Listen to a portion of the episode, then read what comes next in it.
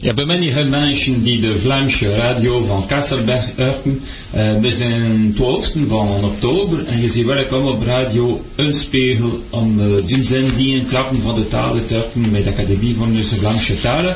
Chers auditeurs de Radio bienvenue sur le 91.8 pour l'émission Parler de la langue, de la langue flamande, bien sûr, avec euh, l'Institut de la langue régionale flamande. Avant Michel, Michel Haas, Eric Deblel, Frédéric De Vos, Anek, euh, Jean-Paul Couchet, een Honda. Honda, avec un Honda. En vandaag hebben we klappen van de zevende talen en muziekfeestdagen die in Alzebroek gebeurt en in oktober. Donc nous parlerons en premier lieu bien du festival, du septième festival de la langue et de la musique flamande qui s'est déroulé à Hasbrook en octobre. Hein. Eric est avec nous pour euh, nous en dire euh, tous les détails et comment ça s'est passé.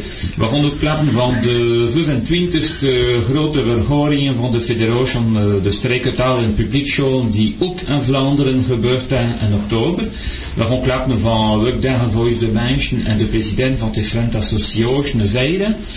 Euh, nous parlerons donc du 25e colloque de la Fédération des langues régionales dans l'enseignement public qui s'est également déroulé en Flandre en octobre et nous évoquerons les propos des élus et des présidents d'associations. Vous verrez qu'il y, a énormément de, choses qui ont été dites et, qui concernent toutes les langues de France, mais également euh, la nôtre. We gaan van tekst uh, om de streken dan de members van de raad van onze streken niet voice euh, donc nous parlerons du, de la motion en faveur des langues régionales que les conseillers régionaux de Nord-Pas-de-Calais ont rejetées. Waarom klappen van Vlaamse de collège van Nonschoten, mais un directeur Bruno Dimbre die de nous parlerons euh, du démarrage de l'enseignement du flamand au collège Don Scott avec euh, son directeur Bruno Dimpre qui sera euh, avec nous van het programme van nieuw sketch van de théâtre-troupe van Westoutre. Donc nous parlerons aussi du programme de la nouvelle pièce de théâtre de Westoutre avec euh, Michel qui a tous les détails là-dessus, qui nous en parlera. Uh, en aurons nous klappen van de twee nieuwe boeken van de académie, de feesten. Uh, donc nous parlerons des deux nouveaux ouvrages de l'Institut que vous pourrez acheter avant les fêtes parce qu'ils paraîtront dans les semaines qui viennent. Un van van de Nius et des différents sujets d'actualité qualité. Un Ventevorn, un muziekenstekje et tout d'abord un morceau de musique flamande. Sand op de lijzen of klitten de schoen. Op zee of de velden en neuzen was stoek. Verplicht van te slapen, verplicht van te zweugen. Ze kon er niet raken, dat hij zwaar, maar nu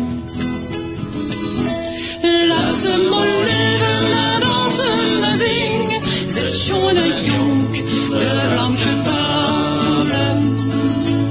Zet de mond vol alle de vlamingen. Laat ze maar leven, laat dansen en zingen. De schande en de schore, als de wilde klappen. De de schore kosters, als ze toen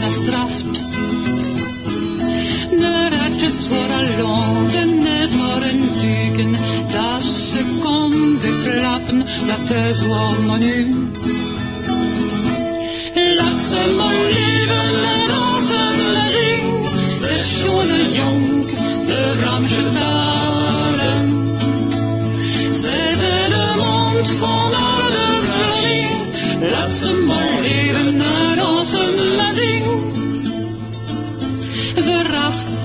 En vergeten ze na nooit dat zwart.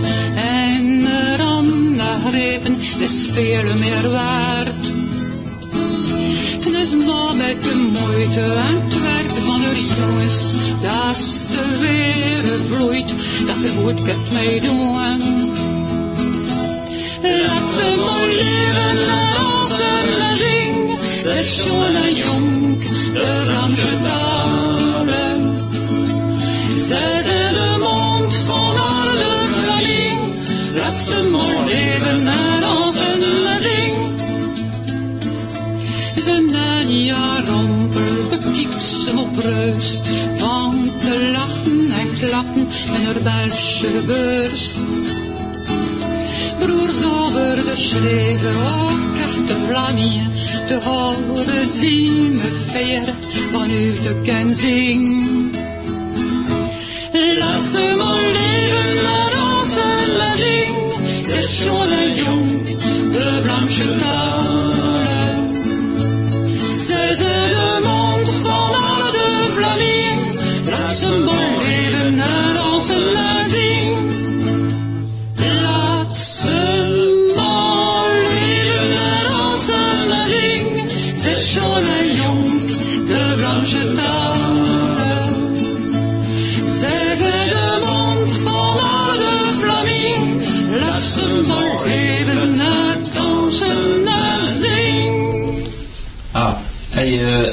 hij is ook gezien met, met een monde, eh, Eric.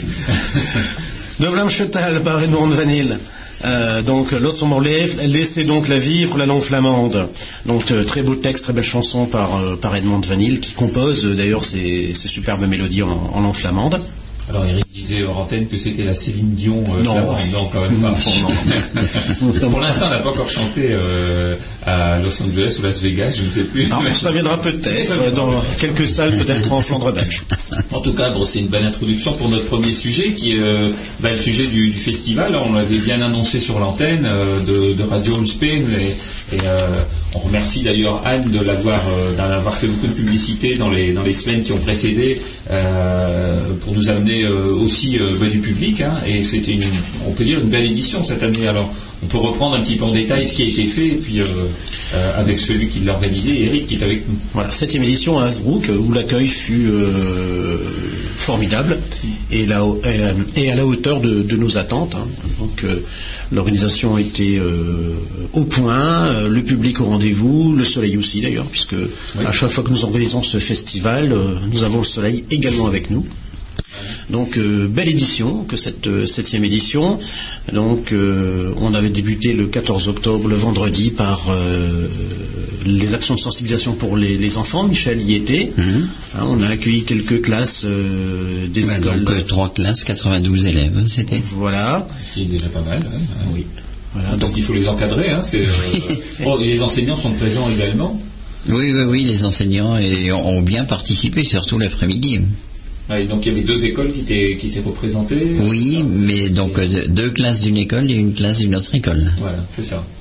Donc, euh, alors qu'est-ce que- qu'est-ce qu'on leur a appris à ces enfants, euh, Michel, qui étaient présents On va un peu de tout, euh, à se présenter, à dire bonjour, à... que font-ils le matin au réveil? Voilà, Première bah. question. Donc euh, on a tout un inventaire de, de différentes actions possibles des enfants. On n'y pense même pas, mais euh, c'est très précis.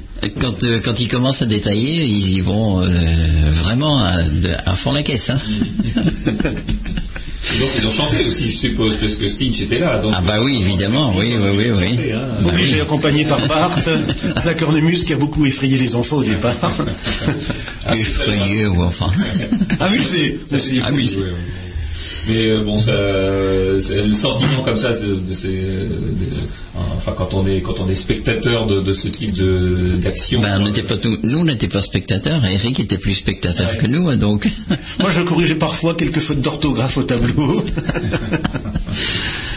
oui, oui. Donc c'est à recommencer ça. oui, oui, oui. oui c'est un.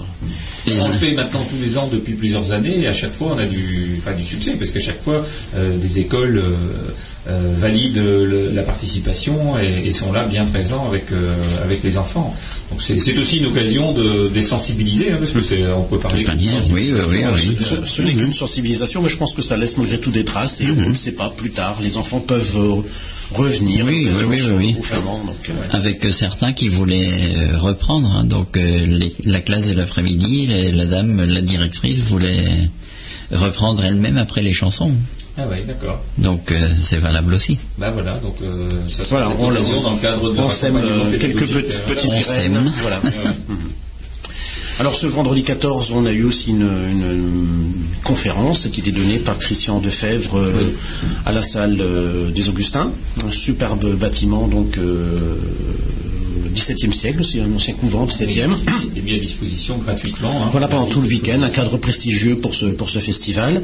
On avait, je pense aussi, pas loin de 80 personnes qui ont assisté à cette, euh, cette conférence, qui était fort intéressante avec euh, les cartes euh, historiques, mais coloriées. hein. c'est un peu surprenant, on n'a pas l'habitude de voir désormais de nos jours des cartes coloriées manuellement, mais bon, ça son charme également.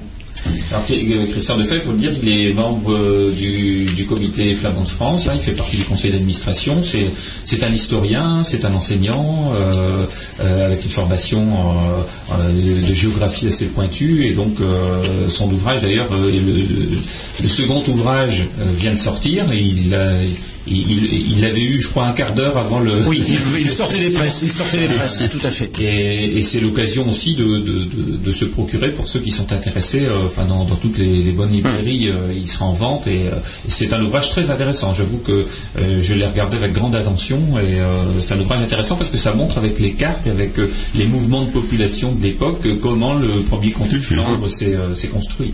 Et donc cette, cette, conférence a été fort applaudie. Hein. Fort applaudie. Et je pense qu'elle aura une suite puisque il n'a été possible d'aborder que la première époque de la naissance du comté de Flandre à la première bataille de Cassel. Donc euh, ça ouvre des pistes pour de prochaines conférences euh, pour connaître la suite euh, de l'histoire flamande. Qui sait, pour un prochain festival peut-être? Voilà. Ensuite, ce fameux vendredi 14, nous avons eu ensuite un concert de musique baroque flamande. Donc là, c'était un sujet aussi unique et un peu et original également. Oui. Voilà, donc c'était avec euh, la présence de Jean-Pierre Vanesse, euh, qui jouait donc de la musette de cour et de différentes cornemuses, accompagné d'Ingrid procureur à la harpe classique cette fois-ci, et, ceci dans le cadre prestigieux de l'église Saint-Éloi d'Asbrook. Ouais, puis là, le, public a quand même euh, réagi très favorablement. On a eu énormément de félicitations après ce concert, un concert de grande tenue, hein, un très très beau concert.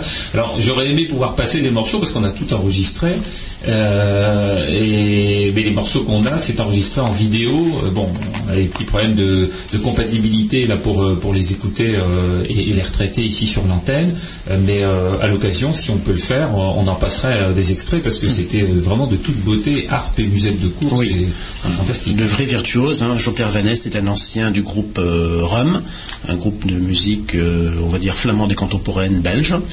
Et il est, également professeur euh, à l'Académie royale de, musique de Bruxelles. Donc c'est effectivement une pointure dans le domaine de, des cornemuses. Donc un complètement flamand. Hein. Tout à fait.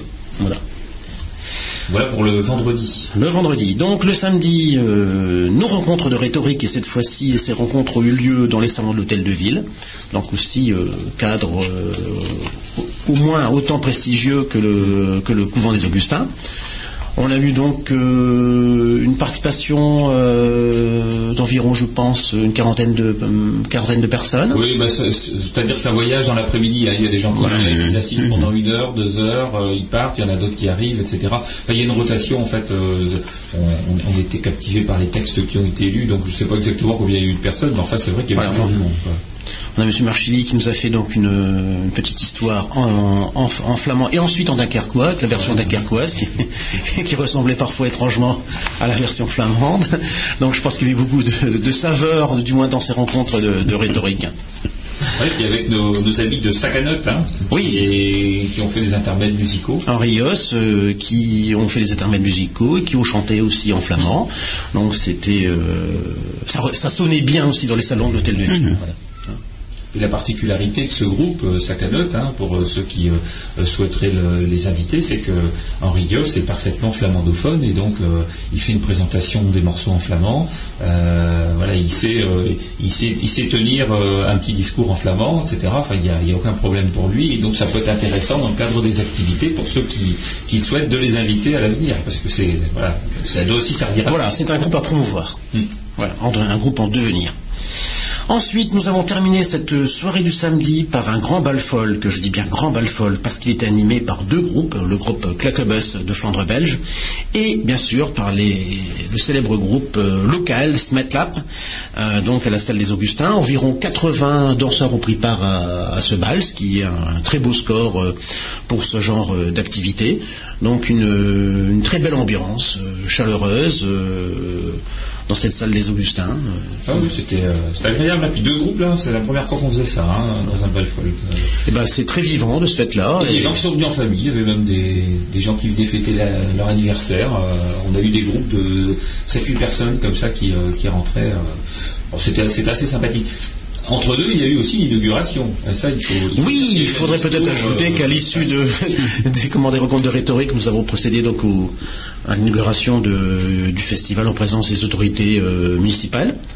Euh, et qui se sont d'ailleurs euh, hein, euh, de, des, problématiques de, reconnaissance du flamand.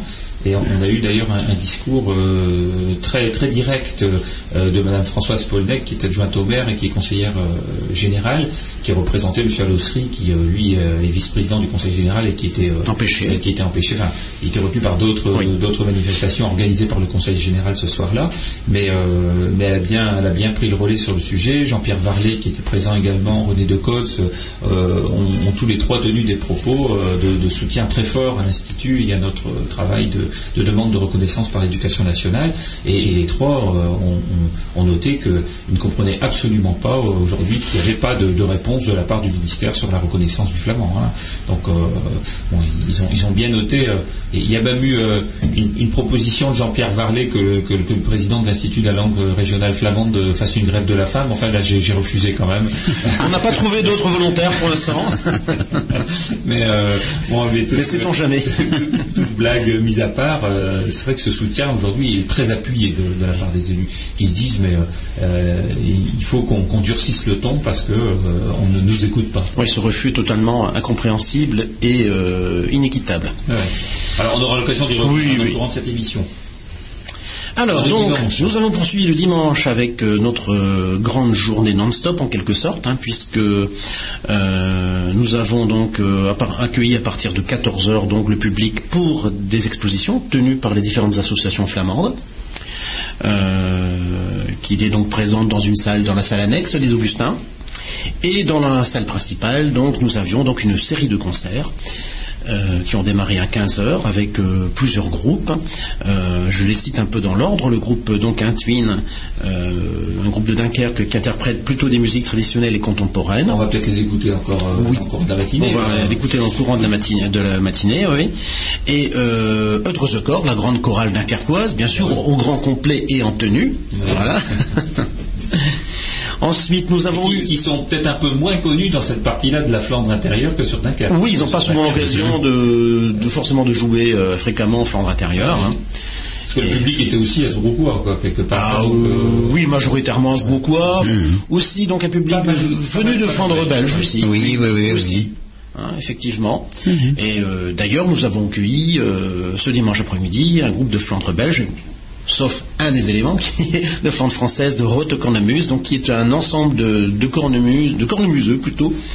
Hein, C'était une bonne vingtaine de cornemuseux, donc ça a bien sonné euh, pendant un bon moment dans, dans la salle des Augustins. Ah, c'est le seul groupe qui n'a pas besoin de micro. Ah non, c'était pas nécessaire de les sonoriser. Et on a terminé avec le grand retour sur scène du groupe mythique euh, de fente française à Redorn. Hein. donc euh, Redorn qui avait donc euh, été l'artisan principal du renouveau des musiques traditionnelles dans les années 70-80. Donc ils se sont reconstitués à l'occasion du festival. Et ils ont pour ambition de sortir prochainement d'ailleurs un florilège, un best-of de leur dernier, enfin de leur de leur de leur euh, vinyle. Oui, de leur vinyle, ils ont, fait trois vinyles, je pense. Et euh, alors on espérait nous l'avoir pour euh, le jour du festival, et puis malheureusement ça, ça ne s'est pas fait, et ça n'est toujours pas fait d'ailleurs, parce qu'ils nous ont expliqué qu'ils ont quelques quelques soucis de, de possibilités, enfin des problèmes de droit d'auteur, voilà. voilà. parce que les morceaux de musique traditionnelle, quand ils sont joués par certains avec des arrangements, peuvent être enregistrés et donc euh, récupérés en fait euh, par euh, parce que normalement ils sont dans le dans le domaine public, dans le domaine public. Et là ils sont récupérés parce qu'il y a des arrangements. Donc ils sont inscrits par celui qui fait ces arrangements là et donc faut demander ensuite les autorisations. Bon c'est très très long parce que en plus les, premiers disques qu'ils ont qu'ils ont fait qu'ils ont pressé c'était il y a 30 ans 40 ans enfin 35 ans oui, et, et, donc les, les, traces anciennes de des contrats qu'ils ont pu faire à l'époque, qui leur reconnaissent les droits, ont, parfois disparu, voire même les sociétés avec lesquelles ils avaient travaillé. Oui, on avait moins de formalisme il y a 30 ans pour les négociations. donc ils sont très embêtés avec avec ça pour pour récupérer les droits, pour pouvoir ensuite les, les presser. Sinon, bah si, il y a une solution, il faut qu'ils payent quoi. Mais, mais bon, c'est ce sont ce sont des groupes bénévoles, je dirais, hein, d'artistes bénévoles, et ne sont pas des artistes professionnels. Donc quand il faut quand il faut lâcher 4 000, 5 000, je sais pas, 10 000 euros, peut-être plus, hein, euh, parce que ce sont toujours des sommes très importantes. Après, c'est plus rentable, euh, tout simplement. Les gens n'achètent plus aujourd'hui un, CD à, 20 euros ou à 18 euros, hein, c'est pas possible. Hein. Euh, même là, un, double à 15 euros, enfin, ça, ça, peut être un prix maxi, quoi. Voilà. Donc, bon, on espère quand même qu'il sortira prochainement. Oui, oui, oui, je pense que la chose se fera. Voilà, puis là, euh, une salle euh, comble, tout, l'après-midi, hein, dans la grande salle des Augustins. Euh, alors on a fait le, on a fait le plein effectivement. Un public très intéressé, très, intéressé. Et puis alors on avait nos associations qui, ont, tenu des stands. Oui, ça a très bien fonctionné aussi pour les associations. Donc effectivement, ce bilan de la septième édition est très positif. Euh, belle collaboration avec la ville d'Asbrook que, l'on remercie. oui, il faut le dire parce que bon, à la fois l'ensemble des, salles, mais ça on, a le cas à chaque fois, sont mises gratuitement à, notre les moyens techniques, les moyens techniques, la sonorisation, la communication. là, ce qui a été euh, le plus de la ville d'Asbrook, c'est qu'effectivement on n'a pas eu de, on n'a pas eu la charge de la sonorisation puisqu'on on avait les moyens de la ville qui étaient mis gratuitement à notre disposition, l'éclairage et puis euh, tout le budget communication, hein, parce que les dépliants, les affiches, vous avez pu voir pour certains d'entre vous les affiches et les dépliants, ils étaient de très belle qualité. Ils ont été faits par la ville d'Asbrook, imprimés par la ville d'Asbrook. Nous, on a eu qu'à les envoyer, les diffuser. Euh, voilà, donc tout ça euh, euh, montre que ben, les collectivités locales s'investissent vraiment. Côté. Et parfois, dans d'autres régions, on a eu l'occasion, là, lors du colloque de, la FLAREP, d'en discuter avec des, amis d'autres régions de France. C'est vrai qu'ils sont parfois surpris que chez nous, eh bien, tout ce qui a trait à la, culture flamande et à la, langue flamande, eh bien, on, a des participations très souvent fortes de la part des communes et qui mettent des moyens à disposition. Les cours de flamand. Euh, les salles sont bien souvent gratuites. Voilà. Euh, s'il y a un seul, une seule, un seul endroit où, euh, où il faut payer pour, pour des salles, c'est Dunkerque à la limite, hein, ce qui est quand même un peu incompréhensible. mais partout ailleurs, hein, Michel donne plusieurs cours, Frédéric mhm. donne un cours, Marie-Christine donne plusieurs cours, etc. On, a une quinzaine d'enseignants qui, hein, puisqu'on a, on a 25 cours dans l'arrondissement, dans eh bien, il y a il y a quasiment qu'à Dunkerque qu'il faut payer euh, une salle. Partout ailleurs, les salles sont gratuites toute l'année. C'est chauffé, c'est euh, éclairé. Euh, s'il faut des tableaux, on nous les installe, etc. Enfin, c'est vraiment très très agréable. Voilà, donc euh, bah, en, tout cas, euh, un, gros investissement pour toi et pour l'équipe de l'Institut. Oui, et puis euh, notre permanente aussi s'est fortement impliquée sur le sujet, il faut aussi le souligner. Donc elle a apporté une collaboration bien précieuse ah de par sa la partie logistique. Anne Colonna, qui est donc chargée de développement et qui est dans notre centre de ressources documentaires à Stavord. Donc si vous voulez lui, lui rendre visite et puis aller voir les ouvrages que nous avons là-bas à disposition, etc. Les, euh, les livres, mais aussi les CD de, musique flamande, eh bien, il ne faut pas hésiter. C'est le lundi, le mardi et le mercredi, de 9h à midi et de 14h à 17h au centre de ressources documentaires, rue Carnot, à 44 même rue Carnot, à. Voilà, et donc vous serez reçu par Anne Cochin. On travaille avec euh, les filles qui s'appellent Anne. Hein. Voilà, parce qu'on a Anne à la technique, alors je la salue aussi parce qu'elle est toujours là. C'est pas la même, mais c'est Anne de Radio Escape. Voilà, donc, euh, donc il restera maintenant à trouver un nouveau point de chute pour 2012 pour accueillir la huitième édition. Alors, bah, euh, je, peux, je pourrais donner peut-être un tout petit scoop, hein, euh, voilà, avant le, prochain morceau de musique, c'est que on a été approché par les pays, les pays de Flandre, et a priori, ils seraient intéressés pour que l'année prochaine, eh bien, on, organise Tradiflandre avec eux dans le cadre du festival. Donc, normalement, c'est reparti pour l'année prochaine. Alors, on ne sait pas encore où ce sera. ce sera fort probablement dans la partie sud-sud-est de l'arrondissement c'est-à-dire euh, euh, comment je pourrais dire, en, dessous de Cassel, quoi, entre Cassel et, et, et, et Armentières, entre Cassel et Armentières. Alors, on ne sait pas encore où exactement. J'espère que ce ne sera pas à Hasbrook parce que on vient de le faire cette année nous à euh, donc ce serait mieux que ce soit ailleurs. Hein, je sais pas moi Bayeul. On a vocation à être euh, itinérant. Euh, voilà, ou, ailleurs, hein, ou je, ne sais pas exactement. Enfin, a priori, ce serait plutôt dans cette dans cette partie de région là, dans la région du pays cœur de Flandre. Voilà, donc euh, c'est quasiment, c'est quasiment sûr que l'année prochaine il y aura une huitième donc édition et un petit morceau de musique avec euh, je ne sais pas qui on a proposé. Nos amis de Spot Calotte justement du Sud-Est. Ah, ben du Sud-Est. ah, mais de Saucepan. Ouais. Moi, ça c'est des petites chansons de carnaval.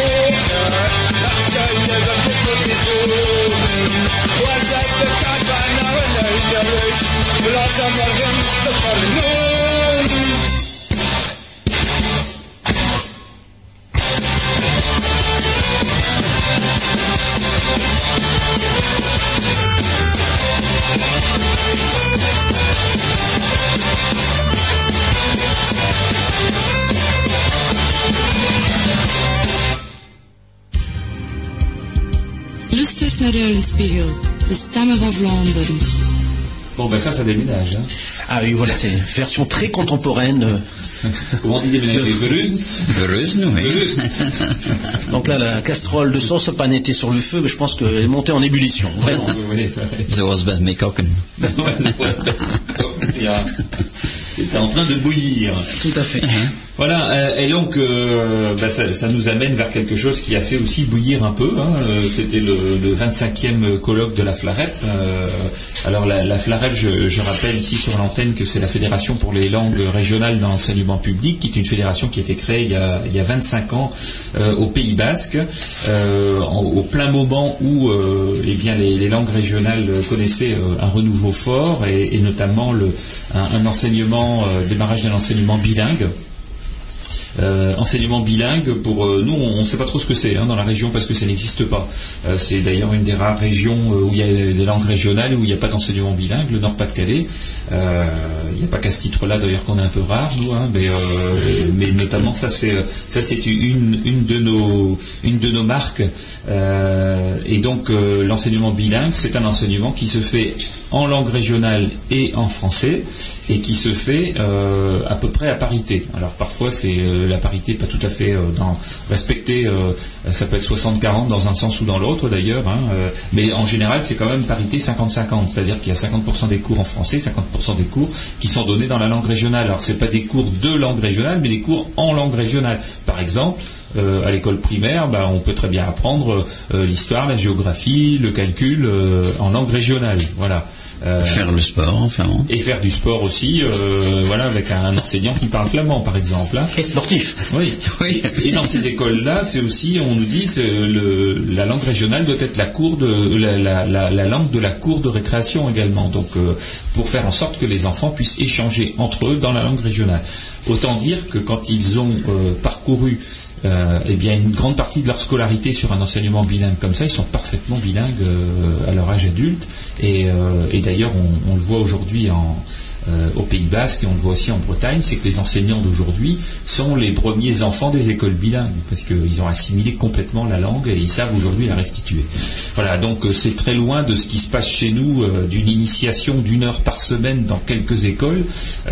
et c'est vrai que quand bien nos amis basques ou, ou, bretons ou corses entendent une heure d'initiation chez nous, ils disent écoutez c'est une grande misère. C'est franchement vous êtes très très en retard par rapport à ce que vous êtes en droit de, demander.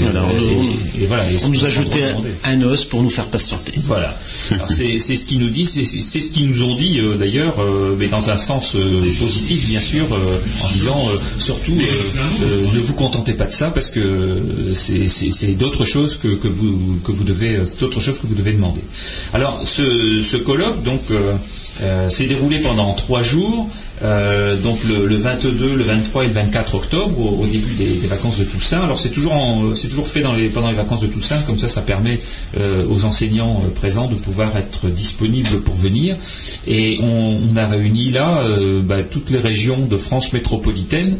seule la France d'outre-mer n'était pas représentée parce que c'est vrai que ça fait loin, ils peuvent pas venir tous les ans. L'avion coûte cher, quoi, hein. hum. ça il faut le dire. Et puis ce ne sont pas toujours des gens qui ont beaucoup de, de revenus, donc euh, faire un aller-retour uniquement pour participer à un colloque, voilà, c'est parfois, euh, c'est parfois un petit peu rare. Mais euh, ils étaient représentés par des représentants des langues régionales, notamment par les Occitans qui avaient pris position pour et, de la part d'eux des, des créoles réunionnais notamment. Alors, on a été accueillis dans des endroits euh, très sympathiques, hein, parce que euh, au départ, quand on avait démarré euh, l'organisation de, ce colloque de la Flarep, on, se disait est-ce qu'on sera vraiment accueilli quand on a demandé à l'université du littoral d'accueillir la première journée, quand on a demandé au conseil régional d'accueillir la troisième journée, on se disait bon, est-ce que réellement on, va nous donner un feu vert, étant donné que notre structure à nous n'est pas encore arrivée au niveau de l'office public de la langue basse la notoriété n'est pas identique à celle des autres de ces structures-là. Et, euh, et puis finalement, euh, ça s'est très très bien passé puisque euh, on a effectivement démarré le, samedi par eh bien toute une série de, conférences et d'interventions à l'université du littoral et, puis d'ailleurs accueilli par un, des vice-présidents de, de l'université du littoral qui s'appelle Éric Massé euh, bah, que certains connaissent peut-être parce qu'il est, il est de Rubrook. Hein, euh, et, et Eric euh, Massé a, a, dit bien tout, tout l'intérêt qu'il portait à, la langue flamande et puis aussi le fait que il fut un temps où l'université du littoral avait pris une décision et une, une motion en faveur de la langue flamande. Euh, et donc il a dit bon bah il faudrait qu'on la retrouve parce que c'était euh, c'était une, une, décision qui avait été prise euh, de, promouvoir le, le, flamand au sein de l'université du littoral. Donc on pourrait s'appuyer là-dessus pour, pour avancer. Voilà donc c'est ça a bien été noté quoi ce, ce jour-là.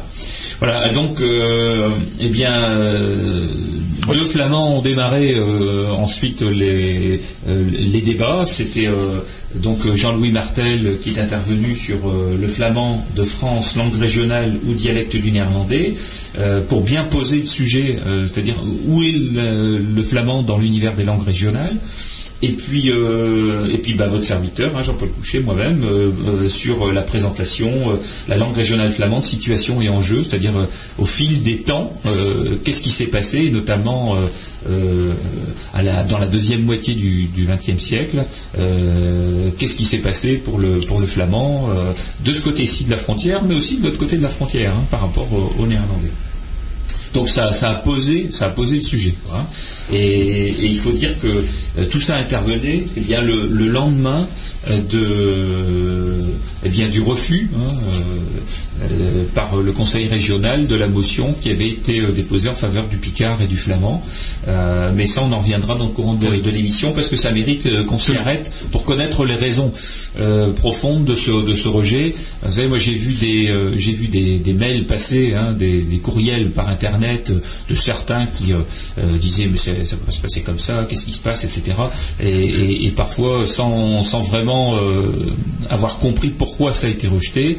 Euh, bien évidemment, on ne peut pas se contenter de, ce rejet. Donc, euh, d'ailleurs, les élus qui, euh, qui ont travaillé en faveur de cette motion sont bien, ont bien conscience qu'ils doivent remettre le sujet sur la table et puis redémarrer une nouvelle proposition sur d'autres termes. mais quand on comprend pourquoi ça a été rejeté, on sait pourquoi, enfin comment on peut redémarrer après, on en parlera dans le courant de l'émission. Hein, c'est pas pas un rejet par rapport aux flamands, c'est plus un rejet sur la forme de ce qui avait été demandé. Euh, et bien ensuite, il y a eu une intervention euh, relativement dense du président de, la FLAREP, Thierry Delobel, qui est intervenu euh, pas simplement sur le cas du flamand, mais sur le cas de, toutes les langues régionales et notamment aussi de l'attente qu'ont les différentes structures de langue régionale par rapport à, une, loi, qui encadre Voilà, parce qu'il faut bien préciser que effectivement les langues régionales sont citées désormais dans la Constitution, mais cette introduction dans la Constitution ne précise pas, on va dire, les, moyens mis à disposition des, langues, n'encadre pas du tout ce texte. Voilà, donc euh, et, ça c'est bien le vrai problème. Et il y a eu quelques essais, euh, d'ailleurs on en a souvent parlé sur cette antenne lors de notre émission mensuelle, euh, des propositions à l'Assemblée nationale, des propositions au Sénat. L'une d'elles est d'ailleurs a, commencé à venir au débat, mais dans un dans un univers trop restreint, c'est-à-dire que quand on a une heure pour débattre d'un projet, d'une proposition de loi de 70 articles, c'est juste pas sérieux de lui consacrer une heure, quoi. On, on peut le dire comme ça. Et, donc, euh, forcément, ça n'a pas débouché sur quelque chose. Et alors qu'il y avait eu presque un an et demi de travail des différentes associations avec les élus pour bâtir cette proposition de loi, et qui aujourd'hui, euh, associations qui sont aujourd'hui, euh, je pense que le mot n'est pas, pas, trop, pas trop fort de dire, on s'est fait complètement baladé. Euh, voilà, on, essaye de nous amuser euh, sur, euh, avec. On, nous dit qu'on va, on va en discuter, puis finalement on n'en discute pas du tout. Enfin, on, balade ça aux orties. Alors, dans, le cadre de, son intervention, euh, je, vais peut-être lire une toute petite partie parce que c'est important de, voir un peu comment il situe ça par rapport aux au flamands déjà. Et donc, euh, Monsieur euh, Thierry Delobel, président de la Fédération pour les langues régionales d'enseignement public, a démarré en disant Nous voici de retour dix ans après notre quinzième colloque organisé à, à Bayeul, parce qu'ils étaient déjà venus une première fois il y a dix ans en Flandre. Donc, à l'occasion de l'année européenne des langues et de retour en terre flamande avec comme premier objectif celui de dresser un bilan sur cette décennie écoulée sur les évolutions de la situation euh, du flamand dans le service public d'éducation. À la différence d'autres langues régionales, le breton, les dialectes alémaniques et l'allemand, le catalan, l'occitan, le corse, le créole réunionnais, le basque, le flamand ne pouvaient, selon le ministère de l'Éducation nationale, à l'égal donc de ces autres langues, être utilisés comme langue d'enseignement dans le cadre des enseignements bilingues. Alors malheureusement, nous savons tous ici, il s'agissait une fois de plus d'une vraie inégalité, d'une réelle injustice, d'un de ces paradoxes à la française qui privent les familles de ce territoire qui a tant donné à la France d'un accès pour leurs enfants à un enseignement bilingue. Ce refus de la part du ministère de l'Éducation nationale était pour beaucoup euh, d'autant plus incompréhensible qu'il allait à l'encontre des intérêts éducatifs de la communauté scolaire quand un enseignement bilingue précoce vient enrichir la transmission des connaissances et des savoirs et facilite l'acquisition d'autres langues. Ce refus allait aussi à l'encontre des intérêts socio-économiques d'une région frontalière qui a fait de sa situation géographique et de son dynamisme naturel deux atouts majeurs. Alors voilà, ça c'était l'introduction, hein, le premier texte d'introduction de Thierry Delobel, et euh, on peut dire que euh, cette fédération, qui est d'ailleurs un organisme financé par le ministère d'éducation nationale, hein, n'a pas été euh, comment je peux dire, avare de ses propos euh, pour, soutenir, euh, le flamand. Bon, et puis euh, ils ont parlé de différents sujets, le cas du, du créole réunionnais, le, cas du Corse, parce que bon, le Corse, c'est un peu un cas à part, puisque depuis la loi de janvier 2002 qui stipule dans son article 7 que la langue corse est une matière enseignée dans le cadre de l'horaire normal des écoles maternelles et élémentaires de Corse, c'est-à-dire c'est c'est pas un enseignement de langue, c'est une matière, ça devient une matière. Euh, eh bien, euh, euh, l'enseignement s'impose à tous de ce fait-là. Oui, c'est-à-dire aujourd'hui l'enseignement et enfin la proposition est obligatoire. Après, les familles, s'ils veulent pas que leur enfant apprenne le corse pour une raison diverse et variée, ils peuvent très bien dire bah, mon enfant ne l'apprendra pas, mais la proposition est obligatoire. Donc toutes les écoles doivent proposer un enseignement du, corse. On en est loin. Hein on en est très très loin. on en est loin. Alors, euh, et puis ils ont rappelé euh, ce qu'était l'enseignement bilingue dans l'éducation nationale. Aujourd'hui, euh, ça représente quand même pas mal de pas mal de, monde, hein, puisque en Bretagne, c'est bon, ça fait 2,33% de la population scolaire du premier degré qui est scolarisée en bilingue ou en immersion. En Alsace, c'est 10%, 10,5%. En Corse, c'est 25%. Et au Pays Basque, c'est 34%. Euh, voilà, donc en enseignement bilingue, hein, donc euh, à, parité, c'est-à-dire euh, bon 50-50 langue régionale et, puis et français. Et donc ça, fait des, volumes relativement importants en nombre d'élèves qui apprennent les langues régionales, puisque on se situe aux alentours de 70 000 jeunes et enfants hein, qui apprennent les langues régionales en enseignement bilingue. Donc euh, ben, ensuite, on a reparlé des propositions euh, de loi suite à la reconnaissance des langues régionales dans la Constitution, et, tout ça, euh, tout ça a été aussi l'occasion eh de, montrer que malgré des semblants d'ouverture aux langues régionales, eh bien, rien n'est fait aujourd'hui pour donner un véritable statut. Et de plus en plus, maintenant, l'éducation nationale eh s'adosse à euh, des, jugements, une jurisprudence qui a été rendue dans certains cas où, euh, on a refusé euh, certaines autorisations pour s'appuyer là-dessus en disant, bah voyez, donc il y a eu jurisprudence à tel, tel moment et donc on vous donnera pas telle ou telle demande que vous souhaitez. Voilà, donc ça reste réellement aujourd'hui une demande forte de la FLAREP d'obtenir un statut, un, statut, un vrai statut, parce que le, fait d'avoir mis le, flamand euh, à l'article 60, enfin pas le flamand, les langues régionales à l'article 75.1 de notre Constitution ne lui donne aujourd'hui aucun droit complémentaire. Voilà, et donc, euh, et donc en, disant même qu'aujourd'hui, euh, l'enseignement bilingue est même une variable d'ajustement, puisque euh, il y a eu euh, beaucoup de suppressions de, postes dans l'éducation euh, nationale et ben, ces postes ont touché également parfois l'enseignement bilingue puisqu'on ne lui donne plus de moyens de développer puisqu'il faut supprimer des postes. Donc ça reste aujourd'hui un, vrai sujet et donc il y a, une manifestation qui est prévue au niveau national mais qui se passera dans les différentes régions et donc à laquelle bien évidemment nous participerons et, là, euh, la date, on va la rappeler euh, régulièrement et on verra pour l'organiser avec nos amis Picard et avec les élus. Et c'est la date du 31 mars 2012, donc il faudra d'ores et déjà retenir cette date-là parce que euh, on, verra comment on l'organisera exactement. On a bientôt un conseil d'administration et, on va devoir statuer sur le sujet.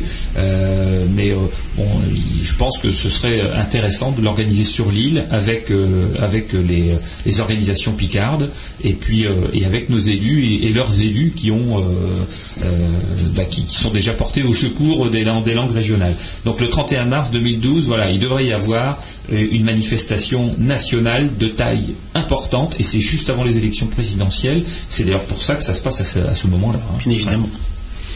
Voilà, donc ça c'était pour le, discours introductif de euh, eh bien, notre président de, fédération, hein, Thierry Delobel. Et, et puis après, ben, il y a eu d'autres interventions tout au long de l'après-midi. On en parlera après un petit morceau de musique euh, flamande, voilà, pour bien évidemment euh, distraire, distraire aussi. Quoi.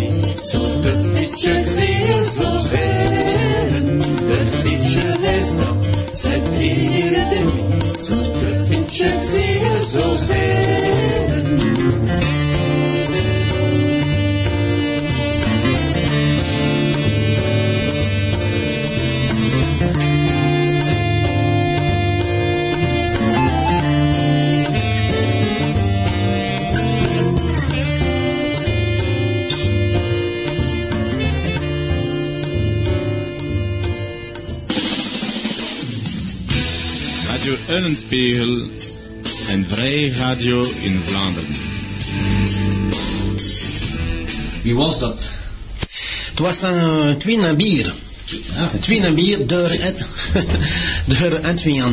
Donc c'était donc le groupe dunkerquois Antwin qu'on a eu la chance d'entendre euh, lors de- du festival euh, à Hasbrook le mois dernier. Donc euh, qui nous a interprété Twin and Beer, le vin et la bière. Le vin et la bière, voilà. Pas deux boissons régionales, hein, parce que du vin, on n'en fait quand même pas beaucoup. hein. Alors, bah, euh, ça tombe bien, là, Frédéric vient de nous rejoindre. Euh, da, Frédéric Jean-Paul. Et euh, on, est- on était en train de, de- de parler de- du colloque de, la Flarette, hein, du 25e colloque qui s'est Ouais. déroulé chez nous, Ouais. et donc euh, de l'intervention de Thierry Delobel euh, qui avait rappelé à la fois son incompréhension par rapport au fait que le, le flamand eh bien, avait toujours beaucoup de difficultés à obtenir ce que d'autres ont déjà obtenu, et donc ce- en tout cas il a déjà bénéficié du soutien de la Flarette, ça c'est sûr, et, puis aussi de, tous les problèmes euh, par rapport à une, un futur texte de loi euh, qui devait normalement aboutir avant la fin de la mandature et euh, qui a priori n'aboutira pas puisque les élections vont certainement mettre, mettre fin au débat au printemps prochain et il faudra redémarrer à nouveau sur, sur ces chantiers-là. Et puis après, ben, il y a eu d'autres interventions de, gens qui viennent de régions diverses et variées, mais on, a eu notamment nous, Jacques Legendre, sénateur, et Jean-Pierre Decolle, euh, député, qui sont intervenus le samedi après-midi et qui sont deux soutiens forts euh, par rapport aux Flamands. Mais on a eu également des interventions de Pierre Gionga, euh, conseiller exécutif chargé de la langue et de la culture corse, euh, François Meitia, président de l'Office public de la langue basque, et puis euh, Paul Molac, président du Conseil culturel de Bretagne. Euh, quand on entend, euh, Frédéric, ce que eux peuvent dire sur ce qui se passe dans leur région, ça, ça, ça fait rêver quand même. Alors qu'ils sont encore, eux, en train de dire que ça va passer vite. Tout à fait, ils ont des, euh, ils en sont à un stade pour nous. euh, on, Il est dedans. Euh, très avancé.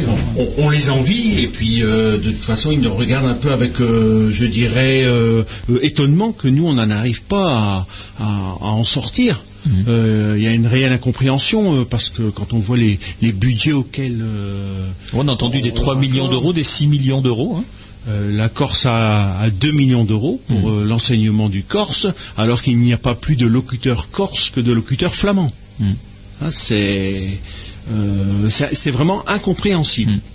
Hein, que nous, on n'arrive pas à, à- à, je dirais, à ouvrir la porte du ministère, hein, parce que c'est là, c'est la porte du ministère qui ne veut pas s'ouvrir, hein, parce que la porte de tous nos élus s'est ouverte. Euh, on a compris les enjeux, mais au niveau du ministère, il y a toujours ce frein. Et ça, euh, vraiment, euh, Thierry Delobel l'a bien souligné, hein, il y a vraiment une, une injustice de traitement euh, par rapport aux Flamands. Oui, oui, oui, euh, et d'autant que bon, alors euh, on entend parfois certains euh, dire, euh, oui, mais bon, en Flandre, vous savez, il y a aussi, bon, c'est parti de l'autre côté de la frontière, un petit peu nationaliste, etc. Oui, mais ça existe partout, ça. Bah voilà, ils ont dit nous aussi on a nos casseroles. Bah oui. Ah, on a nos casseroles aussi et bon, peut-être qu'on en a pas assez nous alors. Ou alors, ou alors euh, que chez nous, ils ont peut-être plus de, de talent pour euh, prendre appui là-dessus pour ne pas nous donner quoi. Hein, mais euh, mais en tout état de cause, euh, c'est vrai que bon, euh, Pierre Gionga, euh, donc en Corse, montrait que euh, le, conseil, ce qui- ce qu'ils appellent le conseil exécutif de Corse, qui est l'assemblée territoriale corse, euh, a obtenu euh, des textes euh, euh, qui euh, ont été votés chez eux, euh, qui pourraient d'ailleurs être votés chez nous. Alors peut-être pas, euh, enfin, ça a presque valeur de loi leur texte. hein. Euh, donc nous on pourrait pas faire le même chose, mais il pourrait y avoir des dispositions qui sont prises par le conseil régional chez nous, comme euh, c'est pris par le conseil exécutif chez eux, hein, d'une véritable volonté avec la mise à disposition de budget, puisque quand on regarde par contre ce qui se fait au Pays Basque, là ils n'ont pas un statut spécial, mais l'office public de la langue basque, c'est euh, euh, un mélange, c'est un office euh, euh, qui, qui a à la fois des représentants de l'État, de l'éducation nationale, du Conseil général, du Conseil régional, donc quelque chose qu'on pourrait tout à fait faire chez nous. Tout à fait. Et, et qui, et qui a des budgets importants. C'est pareil, ils sont chez nous la zone flamandophone, c'est 370 000 habitants, l'arrondissement de Dunkerque. Hein le Pays Basque français, c'est 270 000 habitants, c'est-à-dire 100 000 de moins. Ils ont un office public de la langue basque, et nous, on n'a pas d'office public de la langue flamande. Donc euh, là aussi, euh, M. Meika, euh, président de l'office public de la langue basque, a dit toute son incompréhension que notre conseil régional n'avait pas voté la motion qui avait été proposée par Europe Écologie. Voilà. Alors on a encore du pain sur la planche, je crois. On doit encore expliquer, encore et encore expliquer les bienfaits de notre mouvement revendicatif. Oui, parce que je pense que certains n'ont pas compris qu'on a un taux de chômage à 12% ici, qu'il est à 5% de l'autre côté de la frontière, et qu'en parlant flamand, c'est quand même plus facile d'aller travailler là-bas. Donc, euh, bon, euh, on nous dit, on nous dit, oui, mais c'est pas forcément une priorité. Bah oui, mais si le chômage c'est pas une priorité, euh, enfin, où est la priorité alors Hein, Donc, euh, on peut quand même se dire aujourd'hui que ce qui est compris euh, dans des zones frontalières c'est le cas en Alsace, euh, où euh, euh, ils ont fait un gros travail sur l'enseignement bilingue dans le, sens de la promotion de l'emploi. Euh, ce qui est fait euh, aussi euh, avec le Pays Basque par rapport aux échanges entre, les régions, ce qui est fait aussi au Pays catalan. hein, en Pays catalan, en Catalogne, chez nous, eh bien, le catalan est enseigné et on sait que de l'autre côté, la, la zone catalane en Espagne, c'est une zone qui est très riche, très économiquement très forte. Et donc, l'apprentissage du catalan permet aussi d'aller trouver de l'emploi de l'autre côté euh, de la frontière. Euh, c'est ce qu'on a quasiment partout dans les zones frontalières. C'est assez curieux d'ailleurs parce qu'on a l'impression que c'est toujours plus riche de l'autre côté de la frontière. Euh, c'est ce qui est le cas chez nous également. Mais chez nous, la différence, c'est qu'on fait rien. Voilà, et on perd là, je dirais, quelque chose au niveau de. on on- s'isole en quelque sorte au lieu de s'ouvrir. Et, et ça, c'est bien dommage parce que. Il reste un cul-de-sac. Voilà, on est, c'est le fin de la, la fin de la France et de l'autre côté, on ne sait pas ce qui se passe. Alors il doit y avoir une volonté forte euh, des élus de porter ça. Euh, on sait que certains là se sont vraiment fort engagés. hein. Quelqu'un qui euh, euh, qui s'appelle Jacques Legendre qui est intervenu samedi après-midi. Euh, Jacques Legendre est un ancien ministre. C'était le représentant, et ça l'est toujours, de la francophonie. Donc c'est quelqu'un à qui on ne peut pas reprocher de ne pas être pour D'animer de, d'animer de mauvaises attentions. oui. Euh, il était même lui-même, le, il l'a rappelé d'ailleurs, euh, le rapporteur de la loi Toubon euh, pour, euh, pour la langue française. Et donc, il a, il a d'ailleurs, c'est dommage qu'on ne peut pas passer euh, euh, les enregistrements euh, qu'on a récupérés, mais vous pourrez les trouver euh, sur le site internet et je vous expliquerai après. Euh, mais euh, il a dit euh, clairement qu'il était favorable euh, un enseignement, une reconnaissance par le ministère de l'Éducation nationale et un enseignement du flamand, euh, pour des raisons économiques notamment. Et donc euh, aujourd'hui, des gens qui sont sénateurs et qui ont ce, poids-là euh, doivent pouvoir porter ce- cette parole au sein des ministères et puis dire maintenant ça a assez duré, ça a assez duré. Alors ça a été le cas aussi de Jean-Pierre Decolle hein, qui est intervenu et qui a dit aussi toutes les difficultés qu'il peut y avoir aujourd'hui à avoir un débat serein sur le sujet au Parlement, euh, mais qui a dit aussi que voilà, enfin, il se heurte à des portes qui se ferment quand il s'agit euh, d'obtenir cet accord-là. Hein, D'ailleurs, il a été un, il a été un peu bousculé par des questions euh, fortes, euh, euh, notamment du président de la Flarep, hein, qui a dit mais euh, oui, mais qu'est-ce qui se passe, mais qu'est-ce qui va se passer, comment vous voyez les choses évoluer? Euh, on, on sent qu'on a l'impression qu'on se heurte aujourd'hui euh, à euh, des volontés de ne pas faire au, au Oui. niveau de certains ministères. hein. Est-ce que c'est une volonté d'État Est-ce que c'est une volonté de l'administration Oui, quelles sont les raisons Est-ce que ce sont des, des raisons inavouables peut-être Parce que Qu'est-ce que ça cache La question a- m'a encore été posée euh, euh, euh, dernièrement par euh, euh, un représentant de l'État euh, qui m'a dit mais ça coûterait combien euh, aujourd'hui de que le ministère de l'Éducation nationale accepte euh, d'ajouter le flamand sur les listes des langues qui peuvent être enseignées? Euh, quand un enseignant enseigne euh, en français ou qu'il enseigne en flamand, ça coûte pas plus cher à l'éducation nationale. Euh, quand on, on met en place un enseignement bilingue, c'est exactement le même tarif. Euh, quand euh, on donne des cours de flamand, et là on a le cas avec Frédéric, éventuellement s'il est réparti sur deux trois écoles, il y a un peu de frais de déplacement à payer, mais enfin, ça fait quelques centaines d'euros. Enfin voilà, il faut quand même pas, il faut quand même pas dire que ça coûte cher. Le, le seul coût qui pourrait être euh, engagé, c'est le coût de manuels qu'il faudrait euh, éditer, et avec ça, il y a des budgets spécifiques pour l'édition des manuels scolaires. Donc ça ne coûterait rien en fait. Donc, quel est l'intérêt de ne pas faire? Bah, ce, ce refus que semble avoir quand même un fort relent discriminatoire malgré tout. Mais, euh, je pense qu'on arrivera un jour à, à, à une action si euh, j'ose espérer encore qu'aujourd'hui les choses pourront se, euh, se débloquer, euh, parce qu'il y a aussi euh, des échéances électorales, hein, il y a bien des gens qui devront s'engager par rapport à ça, et s'engager fortement. Mais Et par écrit. Mais si on- voilà, mais s'il y a engagement et que derrière l'engagement n'est pas euh, respecté, il faudra voir auprès des instances européennes, il faudra voir comment auprès d'organismes comme Eblul, etc. eh bien, il pourrait y avoir une action contre cette discrimination dont on fait l'objet, hein, clairement. hein. Les Picards aussi d'ailleurs. Il n'y a pas que les Flamands dans, dans notre région, tous les deux, et, les, et les Savoyards euh, ont le cas également. C'est encore plus, euh, encore plus ridicule là-bas, c'est que dans, une région euh, où il y a l'occitan et le franco-provençal, le franco-provençal est reconnu, il est aidé et il y a des filières bilingues, et le, savoyard franco-provençal, lui, dans la même région, il, est, reconnu par le ministère de la Culture, mais il n'y a pas de filière bilingue et, il n'est pas reconnu comme langue, il n'est pas sur la liste des langues qui peuvent être enseignées dans l'éducation nationale. Alors qu'en plus, il est enseigné jusqu'au bac par euh, des enseignants militants, moi, je dirais, euh, sans que c'est une option qui puisse être prise au bac. Bon. Euh, il y a des moments, on a l'impression qu'on marche sur la tête hein, dans, notre pays. Ce sont des situations ubuesques. Est-ce que c'est la France du roi Ubu ou je ne sais pas. Enfin, voilà, en tout cas, c'est assez surprenant. Et tout ça, ça a été dit lors du, lors du colloque de Flaret.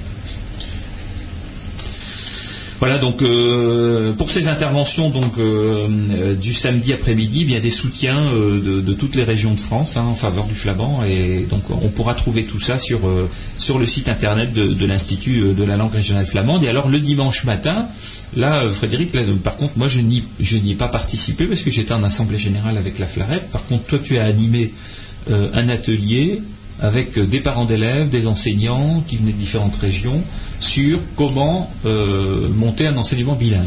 Est-ce que tu peux nous en dire un peu plus? Oui, alors c'était euh, une, petite réunion qui intéressait, qui, était qui avait pour but d'informer les parents d'élèves sur, ce qu'est réellement un, enseignement bilingue, parce qu'on en entend beaucoup parler, mais euh, qu'est-ce que c'est, comment c'est vécu sur le terrain. Donc il y avait des gens qui étaient, qui avaient vécu, qui, vivent, qui vivent tout ça, et qui ont un petit peu expliqué aux parents d'élèves qui étaient présents de, de chez nous euh, ce que c'était un enseignement bilingue. Parce que quand ça va se faire, je dis pas si ça va se faire, c'est bien quand ça va se faire, ça sera un peu une révolution chez nous. Hein.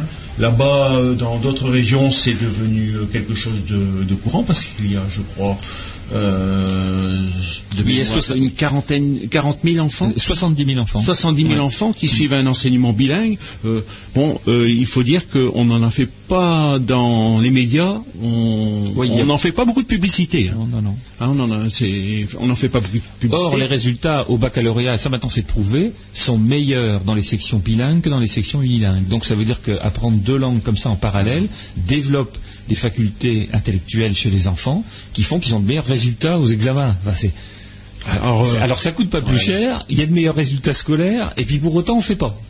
Voilà. Alors on a expliqué aussi tout l'intérêt qu'il y avait euh, à apprendre euh, au niveau de la formation de l'individu euh, deux langues. hein, au niveau de l'apprendre assez tôt, ça développe certaines capacités hein, qui peuvent être transférées dans d'autres domaines, domaines mathématiques et tout ça, ce qui, ce qui développe l'intelligence, une certaine intelligence. Donc euh, ça a un côté très positif à ce niveau-là. Alors ça a été reçu comment ça par euh, les personnes de, de Flandre française qui étaient présentes à Ouais, cette, bah, euh, bon, ils étaient- à cette table ronde Bon, j'étais un peu surpris par tout ce qu'ils ont pu entendre. hein, et ils disent bon, ce qu'on a entendu, euh, ce qui serait bien, c'est que d'autres parents l'entendent, parce que ça, on- c'est vraiment nouveau pour nous. Et si, si d'autres parents l'entendent, on a un moyen de, euh, on pourrait peut-être créer une dynamique qui aille dans ce sens. Hein. Bon, il y avait notamment présent euh, Denis Debout, euh, le nouveau président de l'association des parents d'élèves pour le flamand, euh, qui va de son côté un petit peu euh, voir comment au niveau de l'association de parents d'élèves, euh, comment on peut euh, euh, faire progresser euh, ce chemin-là vers un enseignement bilingue. D'accord. Vous êtes peut-être à la recherche d'un slogan pour promouvoir cet enseignement. Tout à l'heure, tu disais que euh, l'apprentissage des langues euh, développait l'intelligence. Donc, peut-être un slogan s'impose. Euh, devenez intelligent, apprenez le flamand.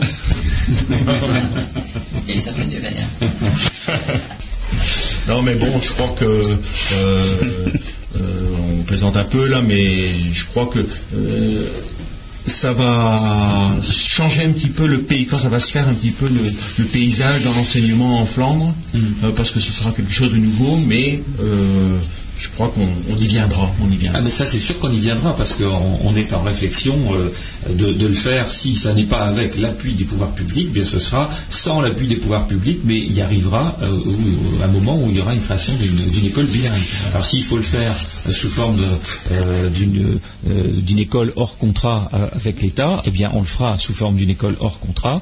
On essaiera de trouver les moyens pour le faire, mais on le fera. Ça c'est absolument certain. Alors, ce qui a été dit aussi, c'est qu'il ne fallait pas attendre euh, des pouvoirs publics. Oui. Parce que euh, les pouvoirs publics euh, euh, vont entériner, en- Entériner, en- ouais. pardon, le, le fait que ça existe et ensuite ils vont le reprendre à leur compte. Donc il n'y a pas de souci, il ne faut pas attendre les autorisations administratives. Ça, vient. Le défi ne viendra pas d'eux, il viendra de nous, quoi, quelque part. hein. Alors donc, euh, bon, euh, ça c'est un atelier qui a été euh, qui a été intéressant, je pense, euh, pour bénéficier des euh, des autres régions de, enfin, de l'expérience des autres régions de France. Et après, il y a eu l'intervention de Michel Delebarre. Oui, était- alors attends, avant ça, il y a, faut dire aussi que le plus dur, on nous a dit, c'était de créer la première classe bilingue. Et après ça, les autres viendront toutes seules. Voilà. Voilà. hein, donc euh, on va Avis aux amateurs. Voilà. Et donc Michel, Michel Delebarre, c'était intéressant de, de, de, pouvoir le, faire venir parce que euh, on l'a pas beaucoup entendu sur les questions de, du flamand jusqu'à présent. Et, euh, et là, euh, ben, il a été interrogé par euh, différents membres de la FLAREP, y compris le président, sur voilà, qu'est-ce qui pourrait se passer par rapport au flamand? Est-ce que réellement c'est un intérêt dans une région transfrontalière? Est-ce que est-ce que aussi lui, s'il était de retour aux affaires, il serait favorable à, une reconnaissance par l'éducation nationale. Et Michel Delbar a clairement dit que pour lui, c'était du domaine du faisable. Voilà, que c'était possible. Et il a dit, il a été enregistré, euh, que pour lui, au niveau du, ministère de l'Éducation nationale, eh bien, euh, reconnaître le flamand, c'est possible. voilà, donc. Ça aussi, c'est pareil, ce sera sur le site internet de l'Institut de la langue régionale flamande, puisque tout ça a été, euh, a été enregistré. Voilà, et donc le, le dimanche après-midi, nous sommes, euh, nous sommes partis euh, à Bergue, bah, ville, ville flamande, mais pour, pour euh, les, gens qui venaient d'autres régions de France, on ne savait pas trop si c'était flamand ou si c'était ch'ti. Hein, donc euh, voilà, c'était l'occasion de bien rétablir les choses. Et on a eu l'occasion d'entendre une conférence tenue par euh, Alain Dawson, qui est docteur en linguistique, qui est picard et qui a, travaillé notamment sur les langues régionales oubliées par l'éducation nationale, le cas du flamand et du picard. Alors, je ne vais pas revenir en détail sur tout ce qu'il a dit, mais il y a une chose qui était frappante, c'est que et qu'on a découvert à cette occasion-là, c'est que eux avaient déjà aussi écrit plusieurs plusieurs reprises au ministère de l'Éducation nationale pour demander un enseignement du Picard et une reconnaissance du Picard. Et euh, ils, avaient reçu exactement les mêmes réponses. Sous des ministres différents, d'étiquettes politiques différentes, et les mêmes réponses que nous on avait reçues au niveau du flamand, euh, que le Picard pouvait être enseigné dans le cadre des cours euh, de français, et comme nous on avait reçu une réponse en disant bah, le flamand peut être enseigné dans le cadre des cours de néerlandais. Euh, Il s'agit sans doute d'une lettre type qui est enregistrée dans un, des ordinateurs du ministère et qui ressort à chaque fois. Et puis si, franchement, si le, si le Picard pouvait être enseigné dans les cours de français et le flamand dans les cours de néerlandais, il y a déjà longtemps que ça serait fait, hein, ça se saurait. Donc, euh, puisque ça n'est pas fait, c'est que ça, n'est réellement pas une volonté et donc ça n'est même pas possible. Donc voilà.